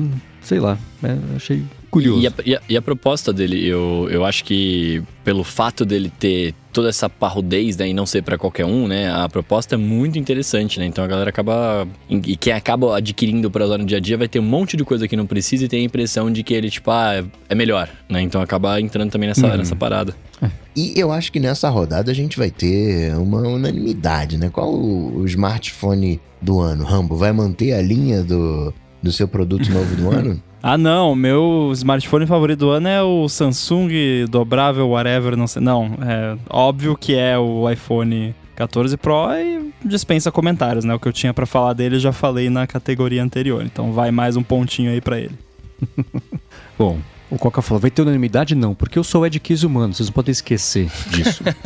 eu concordo com uma pessoa que votou que vai ser a menção honrosa também dos adetêncios, como o Nothing Phone, como o telefone do ano. Sabe por quê? Porque por uma semana a gente discutiu sobre coisas diferentes sobre telefones, sobre como dá para pensar em coisas que não são lugar comum, não falou sobre megapixels, não falou sobre processamento, não falou sobre tamanho de tela, não falou, falou de uma coisa nova, diferente. Era um gimmick, olhando para trás, era. Mas a atenção do mercado inteiro se voltou para uma coisa até desnecessária, mas que era legal, criativa, divertida e que, enfim, em algum momento eu devo ter falado, putz, chegou a hora de pintarem coisas diferentes em todos os telefones. Será que a Dynamic Island entra nisso? Talvez, né? Se não fosse o Nothing Phone, aí sim eu teria feito também a minha escolha pro iPhone 14 Pro por conta da Dynamic, Dynamic, Dynamic Island. Epa, a dicção já foi embora, mas o Nothing Phone, para mim, assim como eu escolhi em algum ano o LG Wing lá, que dobrava do jeito estranho, abria, girava lá o telefone da LG, não sei nem se foi lançado, mas de novo, sai do lugar comum e traz uma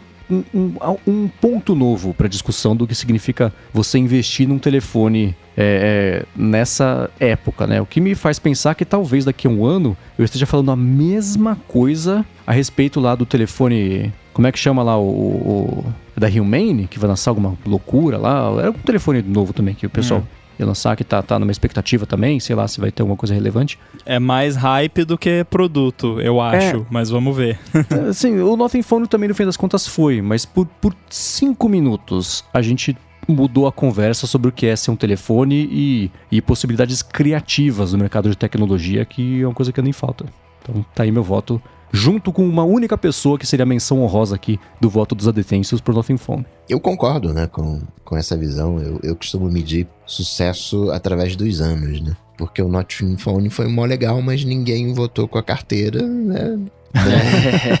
Não, não sobreviveu né, aos anos. O iPhone tá aí, tem anos de sucesso. O Samsung igual, tá aí, tem anos de sucesso. Super hiper consagrado, né? E essas experiências pontuais servem de pequeno teste, né? De, abrem os nossos olhos e chamam a atenção para que esses grandes produtos acabem incorporando. Não que eu ache isso correto, mas é o que vem acontecendo, né? Hoje você não tem um, um espaço muito grande para as coisas acontecerem. Cada vez mais existe menos espaço. Então essas boas ideias acabam sendo incorporadas. E por isso, para mim, né, o, o, smartphone do ano fica sendo o, o iPhone 14 Pro, né, fecho ali com o Rambo, a Dynamic Island, a maneira de usar, de pensar num problema e transformar, né, fazer desse problema a, a solução, né, para uma coisa nova. Né? É um novo Note, né, ali, me sinto ali em 2017, acho, né, quando veio o iPhone, o iPhone 10 né? Esse é o próximo padrão aí. Que espero que dure pouco para vir um novo padrão, mas que deve durar aí uns 3, 5 aninhos. Eu tô nessa linha também, o iPhone 14, né, pra mim Pro Max é, puta, foi o smartphone do ano, eu, tô, eu, eu brinquei um pouco com a da Dynamic Island, tô querendo muito adquirir um, mas infelizmente não vai rolar por enquanto. É, mas se eu fosse fazer uma menção a outro telefone, eu mencionaria o, o Zen Flip Whatever que o Rambo brincou aqui, né?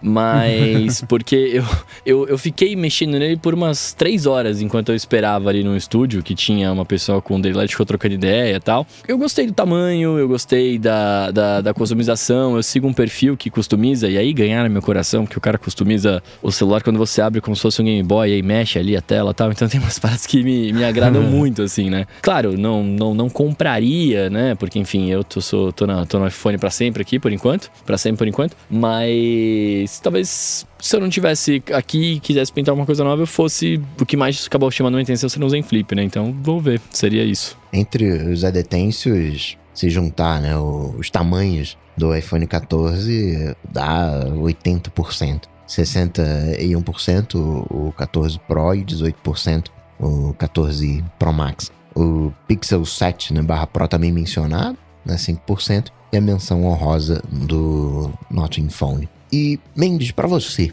qual foi a notícia mais importante de tecnologia do ano? Hum, eu vou mudar um pouquinho a premissa da pergunta, sair da regra aqui e não falar a notícia mais importante do ano, mas o acontecimento mais importante do ano, que foi a acessibilidade, não do ponto de vista de acessibilidade que a gente conhece, mas assim, o quão ficou acessível para todo mundo poder mexer com as inteligências artificiais para fazer desenho, para fazer os textos e tudo mais. Então, é uma coisa que eu pincelei na semana passada e que eu vou repetir, talvez expandir aqui, que é essa ideia de que assim, no começo do ano a gente não tinha ideia de quão perto a gente estava de poder como no caso do Rambo, por exemplo, ele montou na casa dele, no computador dele, para fazer lá o sistema que tem, entende, interpreta, cria o conceito, cospe a imagem. Então, assim, se a gente tava achando muito legal a possibilidade disso, um outro experimento bem incipiente, aquele Wombo, por exemplo, acho que ele já tinha aparecido no ano passado, mas o fato disso já tá Assim, o meu personal trainer veio falar comigo: oh, você viu que tem um negócio lá que você escreve um negócio, ele cria um vídeo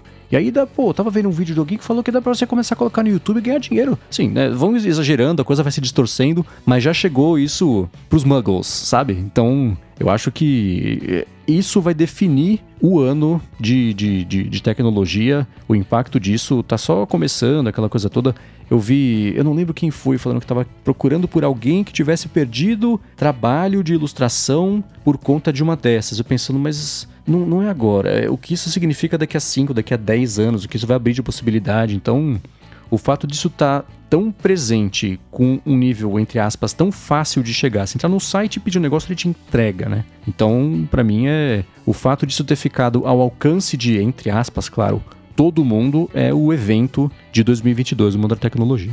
Eu fecho contigo também, Mendes. Eu ia marcar como notícia mais importante o chat GPT, né? Mas é um, uma ideia de falar de IA. Né? Eu não vejo IA como exatamente um produto ainda, mas é, é, bem isso que você falou, né? A IA é uma coisa, acredito que não vai acontecer em 2023, não vai mudar radicalmente a nossa vida no próximo ano, é uma coisa mais para frente ainda, são os, os testes, mas é aquela coisa que a gente é, viu o Google falando: ah, não, agora você pode, né?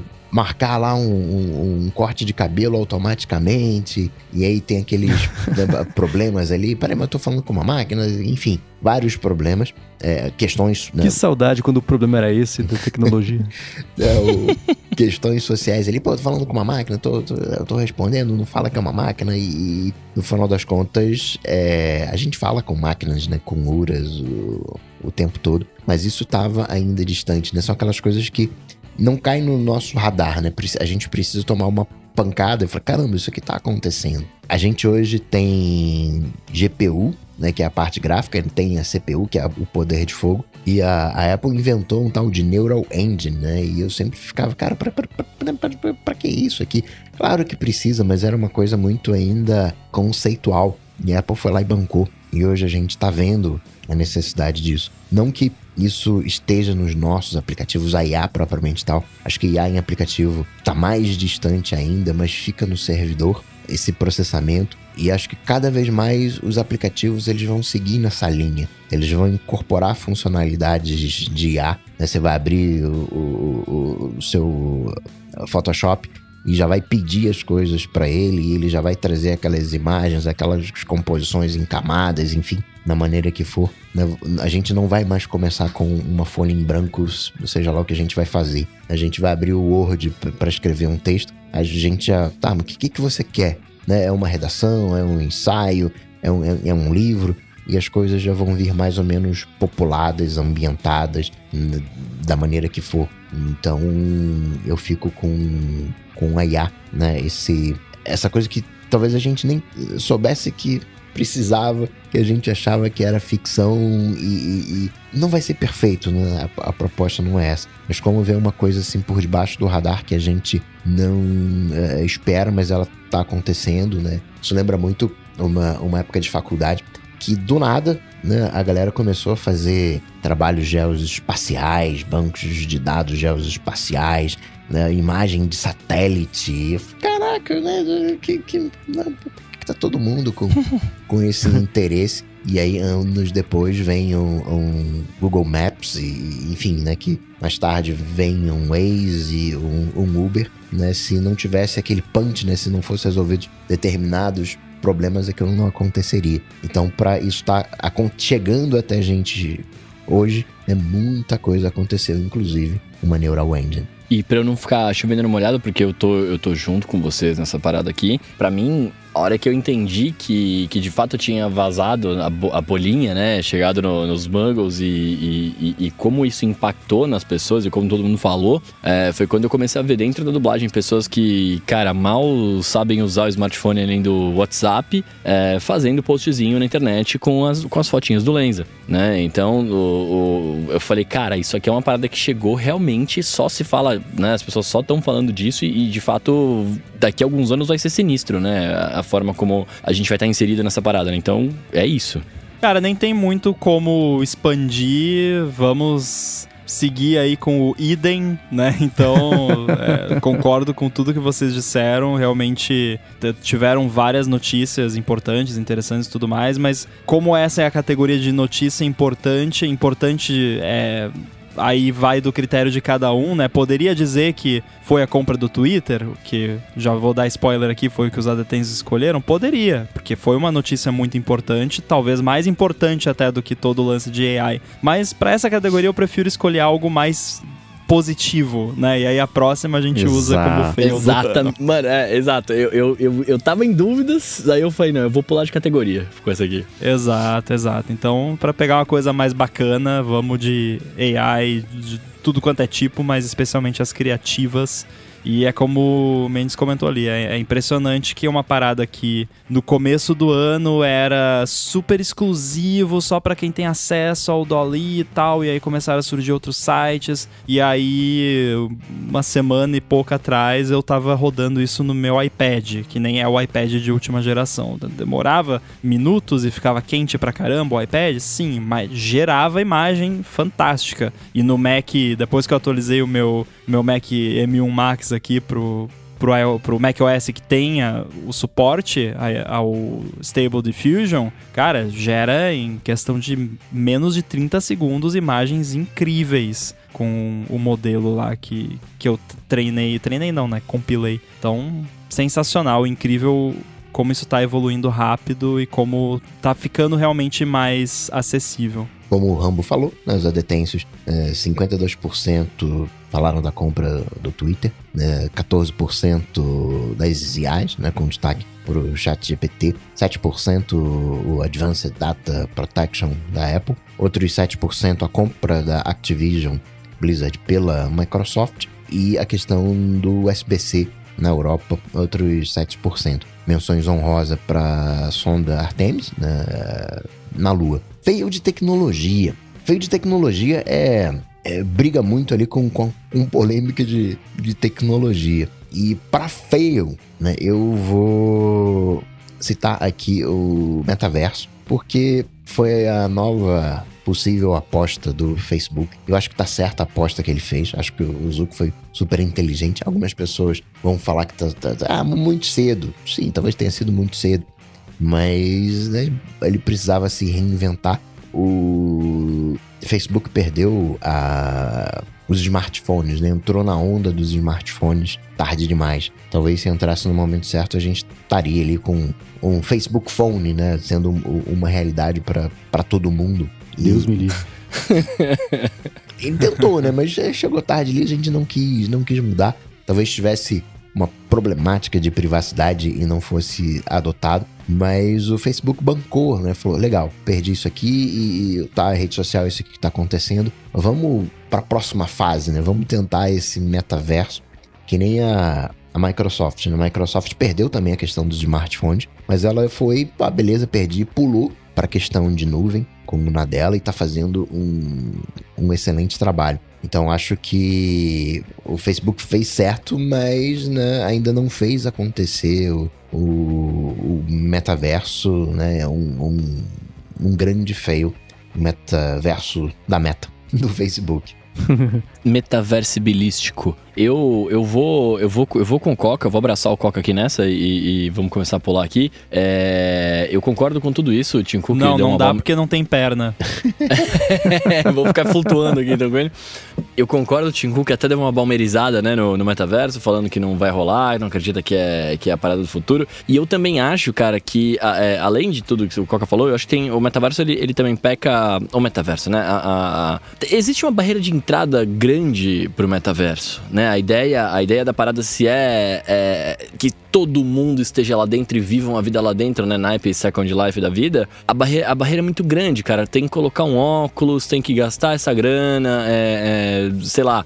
E, e- e o Brasil, querendo ou não, é um, é um dos países que mais tá no. Não sei se é um dos, sei lá, mas eu sei que é um país que tem muitos usuários dentro do Facebook e com uma realidade social que não permite comprar, né? Ou ter um óculos da vida. A gente não pode esquecer que aqui no nosso país a internet que a maior parte das pessoas usam é num smartphone, ou no, num 3, um 4G, um 5G da vida, né? E, e- e não por muito tempo. E então, assim, eu acredito que enquanto as coisas estiverem do jeito que estão, as- né, num país em que tem muitos usuários de internet, né? E, e- são usuários representativos na resi- nas redes sociais, fazer parte da meta, cara, é- aqui ainda é é sonho que não vai ser realizado tão, tão, tão em breve, né? Então, eu, eu, eu, eu vou na do Coca também. Eu acho que o- a meta ainda tá pecando em algumas coisas, principalmente é, no, no tempo que tá, que tá acontecendo, né? Talvez daqui a alguns anos, se tivesse, se, se tivesse lançado, né? Se tivesse de fato lançado e fosse, daqui a alguns anos fosse melhor. Eu até falaria aqui, brincando, brincadeiras à parte, mas falaria que é o Motorola Atrix da, dessa, desse momento de agora. E crueldade. Pô, eu gostava Você do vê Atrix, como é cara. que é, né? Eu, eu tava pensando aqui, ah, eu vou, vou ser diferente, em vez de votar o fail de tecnologia do ano como a compra do Twitter, que todo mundo vai votar que é a compra do Twitter, eu vou falar que é o metaverso, porque eu. E aí eu vou dar a explicação. Então, né, achei que eu ia ser diferente, mas pelo jeito não. Então eu concordo com vocês, pra mim também é o metaverso. E aí. Por, ah, por que não vota no negócio do Twitter? Primeiro, porque tem a próxima categoria, que eu acho que é ma- mais condizente. Mas segundo também porque o- fail não aconteceu, não se concretizou completamente ainda, né? Tá acontecendo aos pouquinhos, ladeira abaixo, né? Ma- Mas tá, tá meio no começo do fail ainda. Eu quero deixar o fail andar mais um pouquinho, depois a gente fala mais dele quando as coisas forem acontecendo. Já aconteceu coisa pra caramba, já deu muito problema e tal, mas aí eu acho que entra mais na categoria de porque tá um vai e volta de estraga isso, aí volta, e aí estraga mais, e aí volta, mas estraga de novo. Então é, é mais pra polêmica do que pra, pra fail, assim, propriamente dito, direto. Mas o metaverso, cara, já falei várias vezes aqui pra mim, é- eu acho vergonhoso a quantidade de dinheiro, de recursos que Facebook investiu nisso e Tá, te- tem coisa, tem, mas assim, na prática não tem nada pra. Nothing to show for it, né? Tipo, não.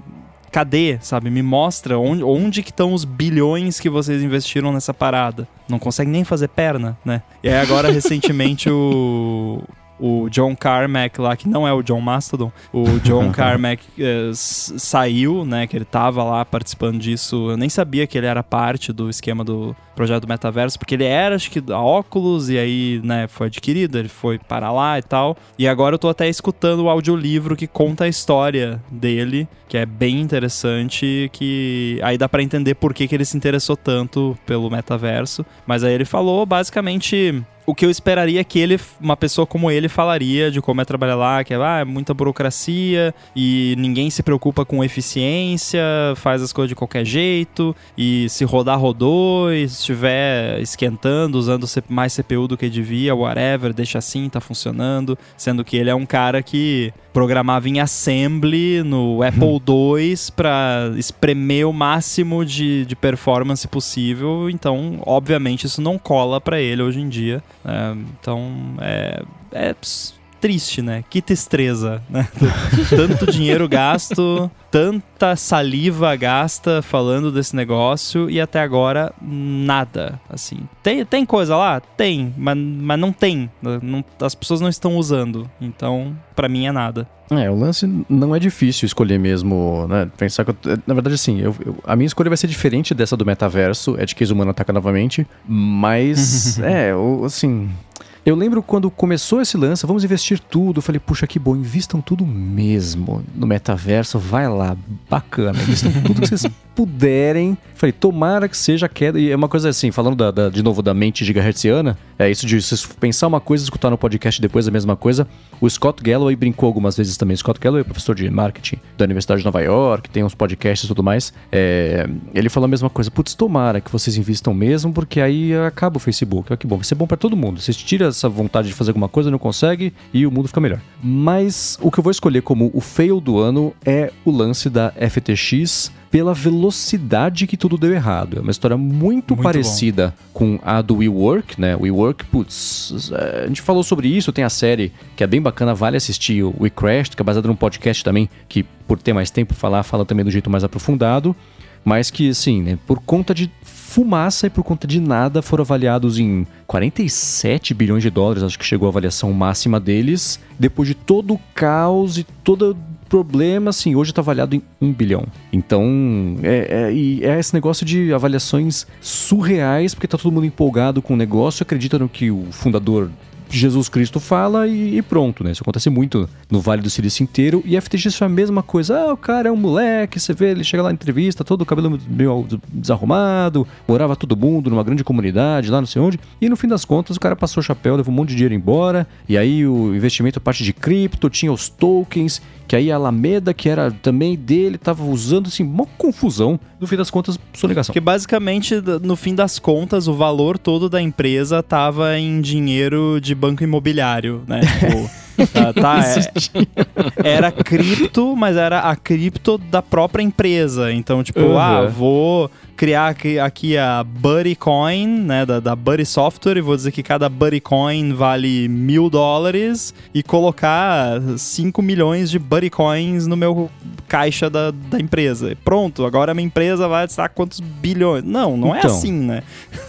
eles chegaram a uma avaliação de 32 bilhões, também com base em absolutamente nada. Por que eu tô falando que é o fail do ano? Porque existiu por um breve período de tempo, por culpa deles agora, uma oportunidade de cripto vazar para o grande público, assim como as IAs vazaram para o grande público, começaram a comprar direito de nome de estádio. A própria FTX fez anúncio no Super Bowl com o o Larry David, aliás, é, é, irônico, né? Que fala, e aí, Larry David, vai, passa aquele. Não, obrigado. E, é meio esquema feio isso aí. Eu, eu não erro sobre isso, então não quero não. Então, no fim das contas, era exatamente isso que aconteceu. Então, teve esse lance todo de cripto e tudo mais, só que esse problema eu acho que vai acelerar muito a regulamentação desse mercado na medida que for possível regulamentar, né? Porque tem todo o lance descentralizado e tudo mais que a gente falou sobre o Fediverso e outras é, manifestações disso, mas assim como há alguns anos o WeWork foi o fail daquele ano, a gente não escolheu o WeWork naquele ano, mas ainda assim é, é, inegável que tenha sido um feio, um dos maiores feios da história da tecnologia moderna. É a mesma coisa para FTX pelo que ela representa. Representa alguém que, do jeito mais estabanado do que todos os outros juntos do mercado de cripto, conseguiu em tempo recorde acabar com a empresa e levar todo o mercado de cripto junto pro buraco com ele e reforçar o preconceito que o mundo tinha sobre cripto ser o maior esquema que tem que de pirâmide. E eu sei que não é isso, mas não importa se não é ou se é. Agora todo mundo acha que é. então virou. Então, isso para mim é o, o fail do ano. É esse tombo gigantesco do FTX fazendo a gravidade puxar para baixo tudo do mercado de cripto, porque mais uma vez acreditaram no conto de alguém. Essa da FTX é, é uma boa, né? Esse feio. E acaba virando polêmica também, porque estava batalhando certas regulamentações e no final das contas era um, castelo de cartas, ponto. Mas envolvia políticos, né? Financiava campanhas. E no final das contas acabou virando uma briga entre a FTX e a, a Binance. Porque quem começou a vazar os problemas da FTX foi exatamente a Binance. Pra Coindesk. Porque tava com, com, com a raivinha, por se passar a legislação que a FTX está querendo, vai me lascar. Então foi uma briga de comadre ali, de não, não, não, não, não, não. De bastidores e né, há quem diga que vai acontecer a mesma coisa com o CZ. Né, o, o, chefão da, da Binance é, é, a mesma coisa, né? Só, só ainda não chegou a hora dele, né? Mas uma hora uhum. vai chegar o, o feio também da, da Binance. É, e a Binance tentou comprar a FTX em meio a esse, todo esse enrosco, mas aí desistiram depois que o negócio entornou o caldo de vez, né? Tem certas coisas que a gente nunca vai saber, né? Se isso já era planejado, se era uma, uma intenção de do primeiro comprar o segundo, né? O seu maior concorrente.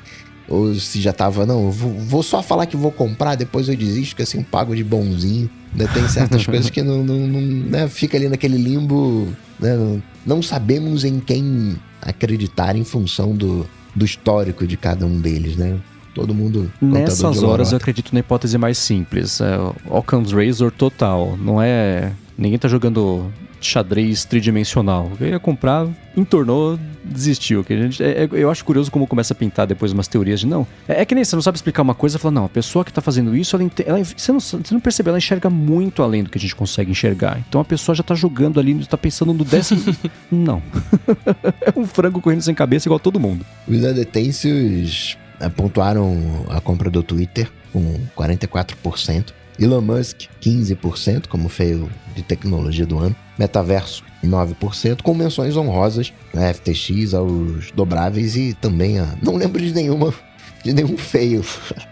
esse ano, deu tudo certo esse ano. Eu queria. Eu, eu coloquei. Uh, não lembro de nenhuma dimensões honrosas que eu queria aprender a fazer isso. Nossa, esqueci os feios todos. Olha que maravilha. Beleza. Me ensina a fazer isso. Bruno, e pra você, qual a maior polêmica do ano? Ah, cara, eu empurrei essa notícia. Eu comecei na, na duas categorias atrás. Eu fui empurrando ela, empurrando ela, empurrando ela. Né? E aí, para mim, chega agora aqui no Twitter do Musk, né, cara? Assim, não tem nem. A gente fa falamos alguns programas aqui, né, sobre isso, é, sobre ele, inclusive. Eu acho que, assim, dentre tudo que aconteceu, compra não compra, né? Daí compra, destrói tudo, né? Enfim, dentro de tudo que aconteceu, cara, para mim só o, o fato da demissão e, e, contratação e a foto, né? Para mim isso é, é, já seria motivo para falar, cara, isso tudo isso aqui é ridículo, é um círculo ridículo que a gente tá vivendo, tá ligado? É, e em algum momento a galera vai falar que é zoeira, porque é muito louco, é, é são coisas muito loucas que acontecem. Então eu fico no Twitter do Musk aí como como política, como como no Polêmica do Ano. E se eu pudesse fazer uma menção honrosa aqui, que pelo menos dentro da minha bolha, aqui dos meus amigos, meus cinco amigos, foi, foi polêmica no mundo aqui, foi as mensagens que podem ser, mensagens apagadas podem ser recuperadas no WhatsApp. Isso aí é um perigo. Então eu gostaria de deixar aqui Nossa. a menção honrosa para ela. Perigo mesmo. É, eu vou novamente aqui na onda, vou concordar com o Bruno. Já tinha né, adiantado que eu ia escolher. Eu acho que não vale a pena muito entrar em detalhes de novo, que a gente já discutiu a fundo aqui vários aspectos, né? Não tem muito. Eu acho que em outros anos eu até comentei, né, sobre o significado de polêmica, porque tem muita coisa que a galera vota como polêmica que não é exatamente uma polêmica. Polêmica é quando muita gente é discorda, né? Muita é, exato. Quando existem pontos de vista distintos, é difícil você encontrar ali um meio termo. Então acho que se encaixa perfeitamente nisso, embora eu, eu realmente. E por isso que é uma polêmica, porque eu realmente não consigo entender o ponto de vista de quem acha que tá tudo bem e é isso mesmo e, e ele tá fazendo tudo certinho. Então é isso. Por conta de tudo que nós já falamos aqui por horas em episódios passados, é a compra do Twitter era impossível não concordar, né? Até também, para as notícias todas as outras, eu quis trazer temas otimistas, bacanas, o que legal de pintou ao longo do ano, mas também por todos os motivos que a gente já discutiu, não vou falar sobre eles aqui de novo, todo mundo sabe muito bem, eu acho, a minha opinião, mas a observação que eu quero fazer aqui é que no ano passado, em notícia mais importante de tecnologia do ano, eu e o Rambo escolhemos a troca de CEO do Twitter como a mais importante do ano pelo potencial que ela tinha, o significado que ela tinha. Era a primeira vez, segunda na verdade, que um não fundador do Twitter passaria a ser CEO e o Jack Dorsey fora da empresa, era uma oportunidade nova. Estava muito otimista e eu lembro de ter comentado, eu nem escutei o episódio mas de hoje para poder relembrar, mas eu tenho certeza que eu comentei. Pode ser uma coisa bacana, pode ser uma coisa ruim, pode ser que tá dando tudo errado. Daqui a um ano a gente volta e fala sobre isso no próximo é, prêmio é, Bola de Cristal, não, no próximo prêmio Melhores do Ano. Então, né, o começo do sonho deu tudo errado, é aquele meme lá. Então, é, é- é curioso como em um ano do otimismo completo a gente foi pra expectativa e realidade do jeito mais escancarado impossível, né? Então, tudo que eu vou dizer sobre isso, o resumo é que, que pena. How it started, how it's going. Exato. Eu, como polêmica, né, não tem como não ser o Twitter, porque é polêmico, em todos os sentidos é polêmico. O cara manda um monte de gente embora, o pessoal acha que vai acabar, né, que ele vai... Não, faliu, né, não, não vai funcionar mais, né, e gera uma polêmica, gera um burburinho. Né, as idas e vindas, hoje eu não sei se eu posso mais postar link, né? Porque pode agora o link para redes concorrentes, aí depois liberaram de novo. Ah, tá proibido você fazer doxing. E na sequência o cara vai e coloca um vídeo fazendo doxing para descobrir informações de uma pessoa. Então é uma coisa polêmica em si por natureza, né? E eu achava, né, no, num primeiro momento, tava curioso para ver como que ele se sairia, né, na- nessa história toda. E ao meu ver, tá se saindo muito mal, né? E qualquer gerente de TI sabe que certas coisas têm que ser feitas com calma, né? Você não pode mandar sua equipe toda embora, você não pode desligar as APIs e o whatever, assim, do, do- do nada. E foi, né, a linha que o, que o cara seguiu. Legal ver isso acontecendo, né? Ver essas idas e vindas, esse pode, não pode, essa polêmica, né? Que isso acaba movimentando, acaba trazendo eh, fricção pro, pro movimento. Você vê a galera pegada ainda ao Twitter, né? Poxa vida, vou, vou embora do Twitter. Aí passa uma semana, tá lá ainda no, no Twitter. Então, de alguma maneira, o Twitter, eh, o Mastodon ainda não suplantou o Twitter. O Twitter continua mantendo a sua relevância. Então, são essas, essas polêmicas, né? Essas, eh, polêmica tem muito de, de coisa vazia também. Né? O, o cara vai e me faz um, um, uma enquete vocês acham que eu devo sair do, do, do- deixar de ser CEO do Twitter? Tá, mas se você deixar de ser, você vai continuar mandando. Em vez de você fazer, você vai mandar uma pessoa fazer por você. Porque o troço é teu, né? Não tem mais uma estrutura, né? Um, um conselho, um, não, um quadro de diretores, um conselho administrativo. Então vira um- uma mera polêmica né, Doideira. infrutífera. Então fica aí o, o Twitter como, como polêmica do ano. Os adetensos também né, foram com 82%, quase o mesmo número do. Foi o mesmo número, né, acho que era 80%, o número do, dos iPhones 14 Pro e Max. Né, O, aqui, aqui a gente pode acrescentar também né, a- o Twitter Blue, a verificação, então daria quase aí, né, beirando os 90%. Na menção. E se a gente acrescentar né, tudo aquilo que gira em torno do Elon Musk, que foi uma menção honrosa também, e os carregadores na caixa. Né? O, ah, não pode vender iPhone, aprende os iPhones, porque tem que vir com o recarregador na caixa. É, e, e dando mais piada de novo aqui na- no gabarito do que a gente falou no ano passado, é curioso que a gente teve o feio de tecnologia do ano, seguido, né, na verdade, antes e depois veio a notícia mais importante do ano,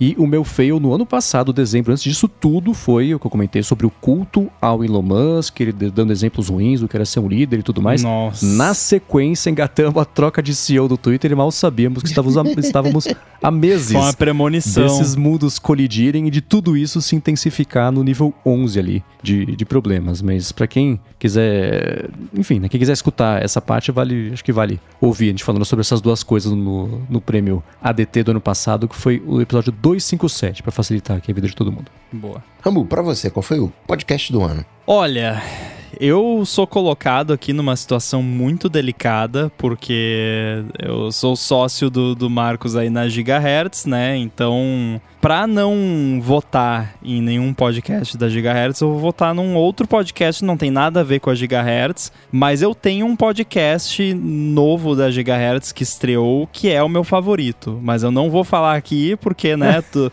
amo todos os filhos igual, aquela coisa, né?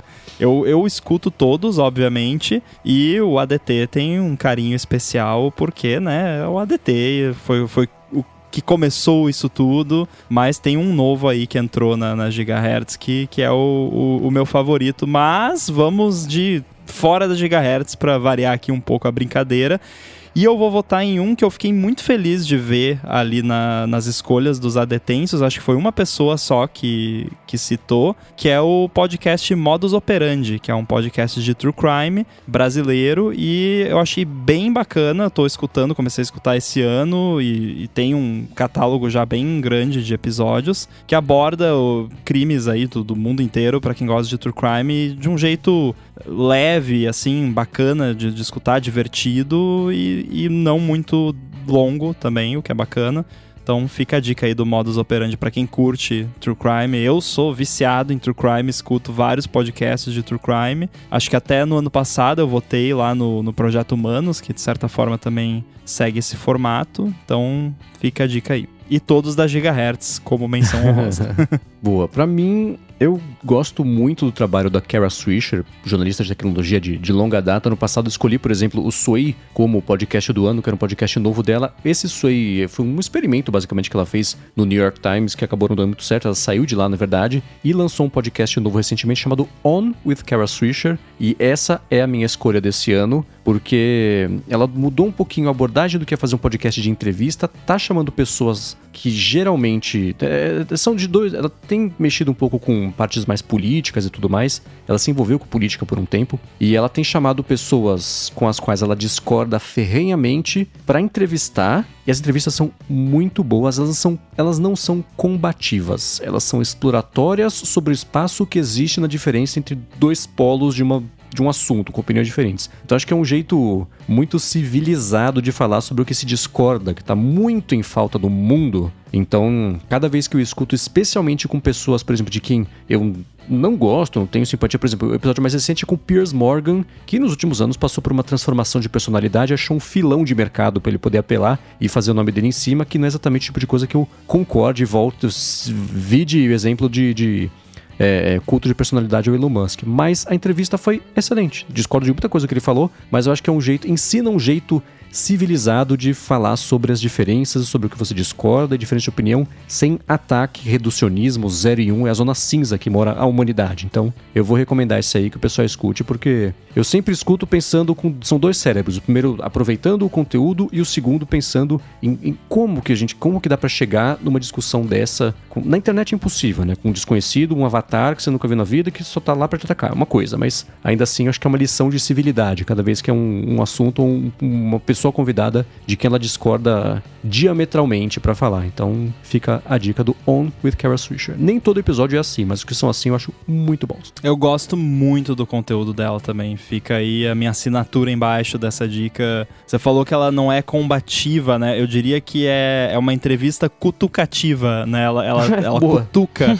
a pessoa, mas não, não daquele jeito, né, grosseiro e tal porque ela é uma excelente entrevistadora. Tanto é que quando ela entrevista pessoal da Apple e tal, ela é, acho que, a única pessoa que entrevista essa galera da Apple que consegue fugir do script de uhum. PR deles e, e, consegue extrair ali um pouquinho de honestidade. Não que eles são desonestos nas entrevistas, mas de realidade mesmo, assim, da a pessoa falando e não Uh, o robozinho de PR falando. Acho uhum. que ela é muito boa nisso. Concordo também, eu gosto muito de ouvir pessoas discordando, mas conseguindo ter uma conversa civil. Acho que isso é algo que a gente precisa muito nos dias de hoje. Admiro quem consegue fazer isso. Tento ao máximo possível conseguir fazer isso também. Então, assina embaixo. Como dica de podcast, eu vou pegar um Darknet Diaries. É legal que ele fala sobre uh, hackeragem, né, em modo geral, hackativismo, cybercrime. E ele pega uh, esse, a, não é exatamente a galera desse submundo. Tem um episódio que eu acho legal para começar, que é um episódio de 2021, né? Desse, desse ano, mas que conta do vazamento do LinkedIn, né? Como que eles. Como aconteceu o, aquele vazamento do LinkedIn. E é muito doido, porque não tem nada a ver com o LinkedIn, né?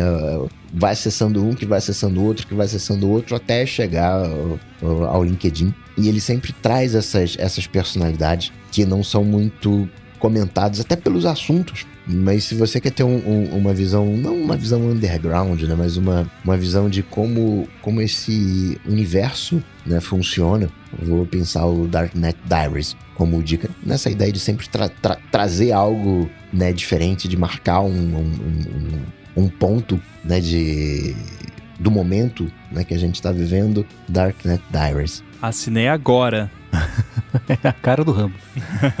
Maravilha, para fechar então nossa última rodada aqui, eu vou indicar um podcast, cara, que chama Inédita Pamonha. Eu comecei a ouvir esse ano, ele é do professor Clóvis de Barros Filhos. Eu, eu curto bastante é, assuntos de, de, de filosofia, dessas paradas assim. E no podcast dele, cara, ele meramente te convida a uma reflexão sobre assuntos aleatórios, fala às vezes um pouco de filosofia e tal. E é muito bacana, muito bacana, super recomendo. São episódios curtos, né? Não são, não são coisas muito grandes, é tipo coisa de 20 minutos, 15 minutos tal, que dá para você escutar de fato lavando uma louça ou enquanto você tá indo para algum lugar, né? Assim, rapidamente tal. E, e é bacana às vezes também para tirar a gente do, do, da, do, do, pensamento, do estresse do dia a dia, do trabalho, daquela coisa toda, enfim, te, te trazer pra uma reflexão que talvez sozinho você não tivesse vontade de, de entrar nela por tudo, e aí o cara puxa lá e você começa a pensar, enfim, é, é da hora demais. Tem algum episódio específico que você recomenda, que você lembra, que tenha te marcado?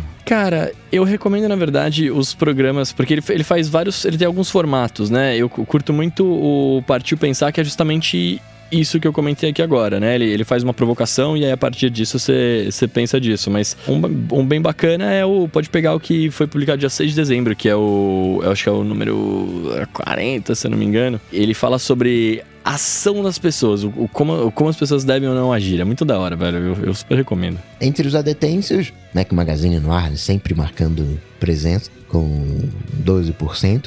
Entra também a fonte e o AD Trabalho nas, com 7%, Sinapse com 5%, e as menções honrosas, 99 Vidas, A Mulher da Casa Abandonada desse ano, Braincast, Decoder, galera do HAL, Saudoso, Gel Pizza, Hard Fork, Jogabilidade, Jogo Raro, Mano a Mano, Medo e Delírio em Brasília, Modus Operandi, Não Inviabilize, O que Sucede, Olá Mundo, Petit Jornal, o podcast Canaltech, Pro Futebol NFL, Radinho de Pilha, Segurança Legal, Travessia, Up First, Vai Te Catar, Vida de Jornalista, Waveform do Brownsley e Xadrez Verbal. Todos os links vão deixar. Eu prometo que vou deixar na descrição aqui para vocês poderem começar a acompanhar. E eu tenho uma menção honrosa rápida aqui para falar sobre o TV Sem Spoiler do Dante, que escuta a gente aqui. É um podcast bacana, rapidinho, feito por alguém que gosta do que faz e com opiniões bacanas, com conhecimento de causa. Vale também acompanhar e conhecer.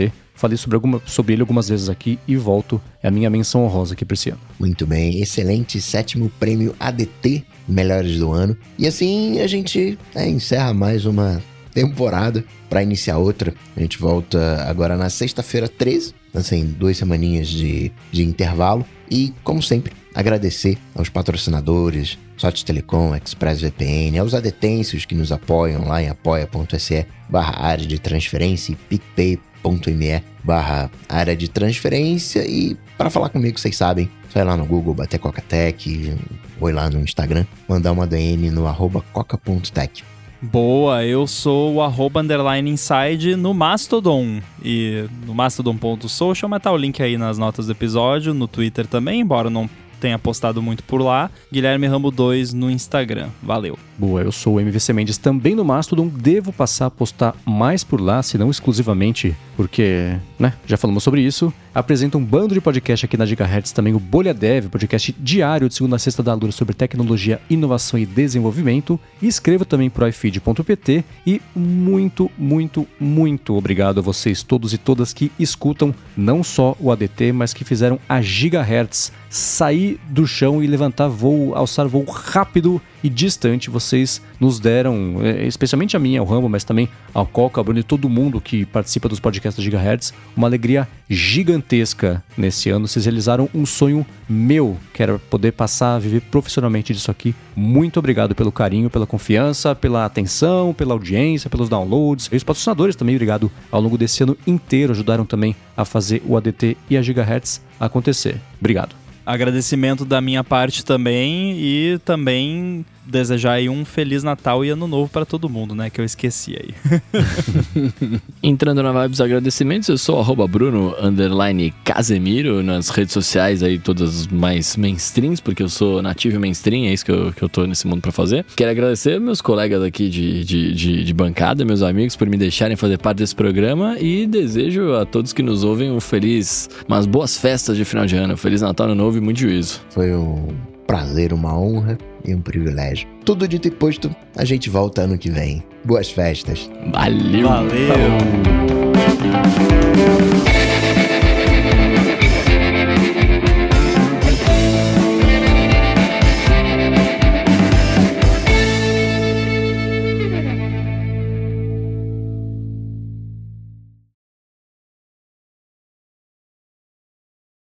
Aliás, eu descobri, sei lá, descobri essa semana que Mastodon é sobrenome. Eu achava que era por causa do bicho. Ah, é sobrenome? Eu não Pera. sabia. Não, não, não, não, não, não, não, não. Vocês caíram da brincadeira do meme, do, do John Mastodon. Ah, então é meme.